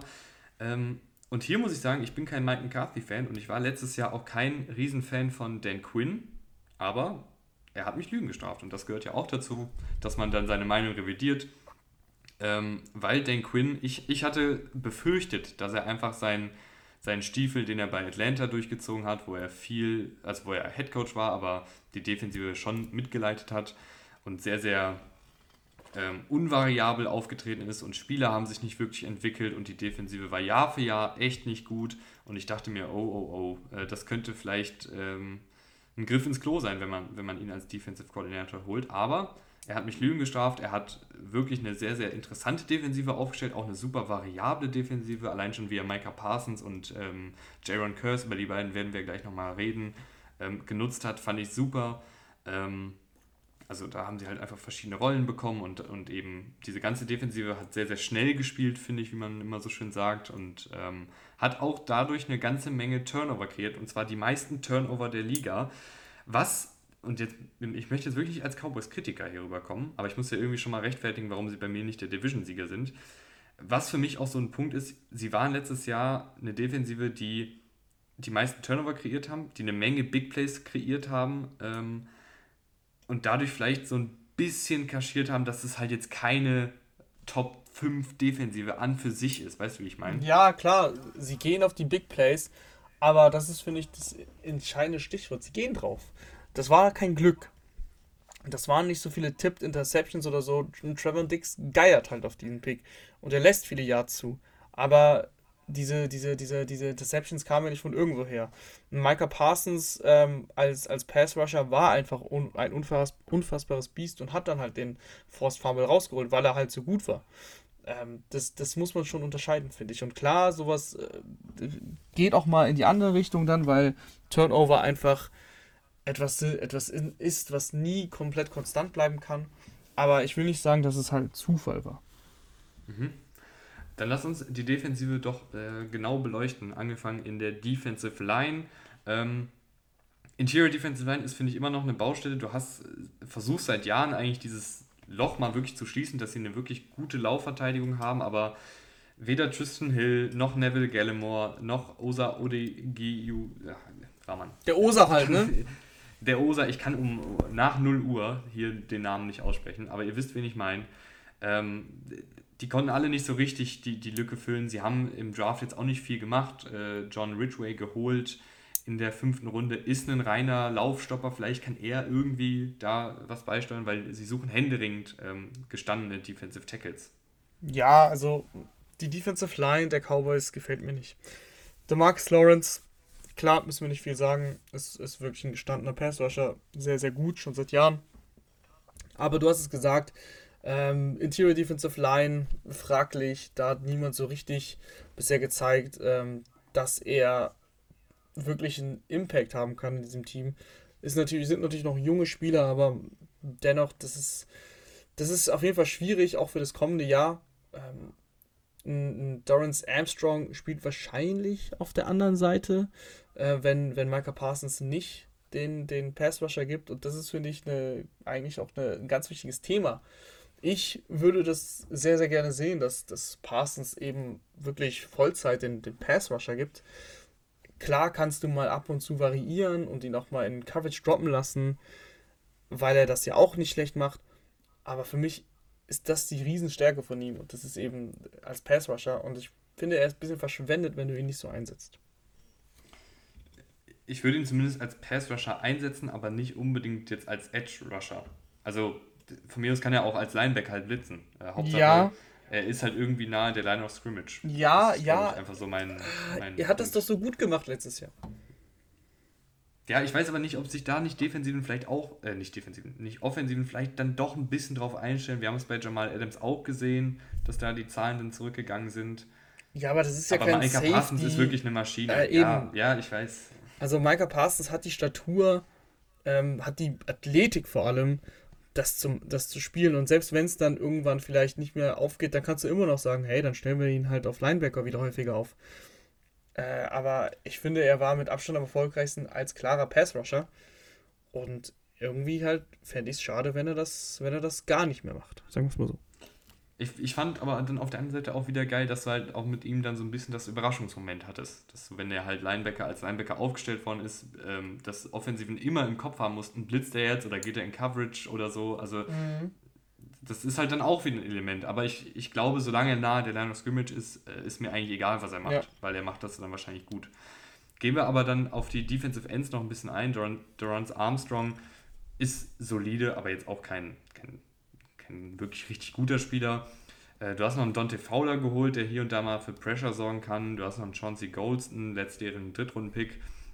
Und du hast in der zweiten Runde Sam Williams geholt, der aber echt ein absolutes Projekt auch ist. Also hat zwar eine Menge Athletik, aber irgendwie noch keinen richtigen Plan, wie er überhaupt zum Quarterback kommen will. Also da fehlt es noch an Technik, da fehlt es noch an Spielverständnis. Ähm, weiß ich jetzt nicht, ob er jetzt direkt am ersten Spieltag schon so einen großen Impact hat, aber vielleicht in, ja, gegen Ende der Saison oder vielleicht auch erst in Jahr zwei oder drei jemand, der sich entwickelt. Aber wir haben auch gesehen bei den Cowboys, dass sich Spieler eben schnell entwickeln in dieser Defensive und auf einmal ähm, direkt am ersten Spieltag schon Gas geben können. Ja, ähm, das hat auch ein Leighton Van Der gemacht. Hat aber dann auch wieder nachgelassen. Äh, das mhm. muss, man, muss man dann auch sagen. Es ist okay, finde ich. Äh, ich gehe jetzt mal davon aus, dass Micah Parsons eben den, den Mittellinebacker macht. Ist okay, dann als zweiter Linebacker sieht er nicht ganz so viele Snaps. Wenn er spielt, ist es schon in Ordnung. Aber dem, den First-Round-Pick, den er mal wert war, den ist er heute auf jeden Fall nicht mehr wert. Und sie haben ja auch die Option nicht mal gezogen bei ihm. Ähm, wie gesagt, solide, aber man hat sich mehr erhofft, weil er einfach eigentlich mit der Athletik im Endeffekt dann nicht so viel anzufangen weiß, gerade in, in Coverage. Ja, das sind dann auch eine Menge Verletzungen. Ja. Also ist halt da einfach auch nicht mehr ganz so spritzig wie in seinem Rookie-Jahr. Äh, du hast dahinter, finde ich, noch ein paar ganz interessante Projekte mit äh, Jabril Cox, letztjähriger Viertrunden-Pick, der eine Menge Athletik mitbringt, und Damone Clark, diesjähriger Fünftrunden-Pick der auch eine Menge Athletik mitbringt und vor allen Dingen auch verdammt gut am College gespielt hat, aber leider echt eine super schwere Verletzung äh, hinnehmen musste. Und ich glaube, das ganze Rookie-Jahr verpassen wird, wenn ich mich nicht irre. Aber auf jeden Fall schwerer verletzt. Mhm. Aber jemand, der vielleicht nächstes Jahr ähm, neben Micah Parsons ähm, die, die Starterrolle sich erobern kann oder vielleicht auch äh, durch eine Wunderheilung gegen Ende der Saison einen paar Snaps sehen wird. Auf Cornerback? Ja, ja, ich würde sagen, ich wollte ich wollt, ich wollt schon gerade dich fragen. Ich finde relativ solide aufgestellt, oder? Also du hast Dix mhm. natürlich als klaren Nummer 1 Corner, aber auch dahinter alles, alles in Ordnung. Nichts, wo ich sage, oh, oh, was machen sie denn da? Ja, also äh, Trayvon Diggs ist die Nummer 1. Ich glaube, es wurde schon so viel über Trayvon Diggs geredet, dass er eben äh, seine, wie viele Interceptions waren es? Elf waren es. Äh, elf, elf Interceptions, neun Pass-Breakups gesammelt hat, aber eben auch 1068 Yards, äh, die meisten Yards aller Cornerbacks zugelassen hat. Er ist ein Zocker, manchmal geht es gut, manchmal geht es schief. Äh, ich finde, kann man so machen, äh, gerade in dieser Defensive. Ähm, und ich glaube, du erhoffst dir an, an Cowboys jetzt auch, dass ein Calvin Joseph sich vielleicht den, den Starterposten holen kann. Letztjähriger Zweitrunden-Pick, der dann auch ein bisschen gespielt hat, ähm, und durchaus auch sein Potenzial schon gezeigt hat. Und ich glaube, das wäre dann im Idealfall das, das Cornerback-Duo, ein super athletisches Cornerback-Duo. Ähm, und dann hast du noch einen Anthony Brown, der, der, auch, der auch starten kann äh, als, als Backup. Und du hast äh, Jordan Lewis in, im Slot, der, der gut ist. Gefällt mir. Definitiv ähm, gehe ich mit. Also gerade auch von der, von der Tiefe her ist es in Ordnung. Alles, alles Spieler, die, die schon Snaps in der NFL gespielt haben. Das, das sollte eigentlich ganz gut aussehen. Und auch bei den Safeties, äh, Malik Cooker, wir haben ja, glaube ich, letztes Jahr ihn als Sleeper gehabt. Ähm, in der Free Agency ist dafür wenig Geld nach einer Verletzung ähm, aufgelaufen und, und hat, das, hat das solide gemacht. War wirklich total, total in Ordnung. Gerade in, in Coverage äh, hat er seine Stärken als Free Safety. Ähm, und du hast es schon eben angesprochen, äh, Curse als, als Strong Safety. Ja, er, er nennt sich Strong Safety, aber es ist, also er spielt schon sehr, sehr viel, auch in der Box. Ähm, nah, auch in der, in der Defensive Line, also wirklich dann wirklich sehr nah an der Line of Scrimmage. So, so ein bisschen, also ich will ihn jetzt, ich will jetzt nicht sagen, dass es Cam Chancellor ist, aber ich meine so ein bisschen so diese Rolle. Der, der ist, ich, ich habe eine Statistik gelesen, dass äh, Jaron Curse der Spieler ist, der am häufigsten zusammengezählt vor und nach dem Snap seine Position rotiert. Mhm. Also wirklich äh, dann von Safety auf Linebacker, von Linebacker auf Nickel Cornerback, äh, von Linebacker sozusagen als Stand-up Defensive Liner, ähm, der natürlich dann nicht Defensive Liner spielt, aber ihr wisst, was ich meine, halt nahe der Line of Scrimmage aufgestellt wird. Also ein super, super variables Puzzlestück, der auch sehr, sehr gut in Man-Coverage ist, weil er ist 1,93 Meter groß äh, und hat irgendwie so einen absolut ähm, sehr, sehr komischen Körperbau. Also er ist sehr lang, aber sehr schmächtig äh, was ja für ein Safety eigentlich eher unüblich ist. Also es sind ja meistens etwas, etwas kleinere und dafür kompaktere Spieler. Er ist halt sehr, sehr lang gebaut ähm, und hat dadurch aber die Länge, um mit Titans mitzugehen und auch die Athletik, um mit Titans mitzugehen. Den haben sie wirklich super variabel eingesetzt. Das war auch das, was ich bei Dan Quinn dann wirklich gut fand, ähm, dass er da diesen Spielertypen sieht, der nicht nur jetzt ein reinisch, reiner Safety ist, sondern eben eine Matchup-Waffe ist und eben auch so genutzt worden ist. Also Jaron Gers, glaube ich, auch einer der Unsung Heroes äh, dieser Cowboys-Defensive letztes Jahr. Ja, hat das auch wirklich ähm, auch im Pass Rush gut gemacht, wenn er da mal geblitzt ist. Äh, war in der Passverteidigung gut, gegen Lauf hat er gut verteidigt. Also wirklich ein sehr, sehr variabler Spieler, der auch wenig, wenig Schwachstellen hat. Kommen wir zu der Bilanz. Äh, und ich glaube, dass vielleicht der eine oder andere Cowboys-Fan jetzt dachte, weil ich am Anfang ein bisschen kritisch war, dass das jetzt total katastrophal wird. Aber die Cowboys kommen bei mir trotzdem äh, bei 10 und 7 raus. Ja, das ist ja in Ordnung. Ich habe sie bei 11 und 6. Also genau mhm. umgekehrt, unsere Division-Sieger. Ähm, ich habe ja ganz zu Beginn gesagt, vor zwei Stunden, dass das ähm, eine Division ist, die oben halt einen Zweikampf hat. Und im Endeffekt sehen wir das beide ähnlich. Der Zweikampf kann in beide Richtungen gehen. Das, das ist unsere Meinung. Und äh, ich glaube, das wird auch sehr, sehr lange in dieser Division ausgeglichen sein. Von daher, die NFC East könnte dieses äh, Jahr wirklich interessant werden an der Spitze. Aber auch äh, mit den Giants und, und mit, den, mit den Commanders haben wir zwei Teams, die, die definitiv Brennpunkte haben, die uns interessieren werden. Daniel Jones, äh, Carson Wentz, wie geht es da weiter? Deswegen glaube ich, dass uns da einfach insgesamt eine spannende Saison erwartet. Und uns interessiert natürlich auch eure Meinung, könnt ihr gerne ähm, in die Kommentare hauen. Wir haben da ja immer eine Grafik, äh, was dann letztendlich die Bilanz des Teams ist. Aber es geht uns auch gar nicht so richtig um die Bilanz, sondern es geht ja eher darum, wie das Team an sich performt von den Einzelspielern her. Ergibt das Sinn? Ist das nicht das Gleiche? Ich weiß es nee, nicht. Nee, manchmal trügt die Bilanz ja. Ja, also äh, ein 10 und 7 Team in der Division ist vielleicht ein anderes 10 und 7 Team als äh, Rahman, ich weiß es nicht. Es ist Viertel nach 1, äh, Viertel nach 12, lass uns hier, äh, lass uns hier Schluss machen.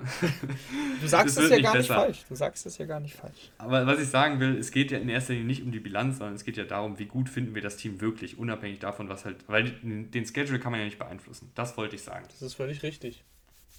Und damit äh, auch das Schlusswort äh, für den heutigen Abend. Äh, Rahman, es hat mich wieder gefreut. Wir hören uns dann nächste Woche wieder. Ähm, die Folge, wie gesagt, sehr, sehr gerne teilen. Und danke fürs Einschalten. Ciao. Ciao, ciao.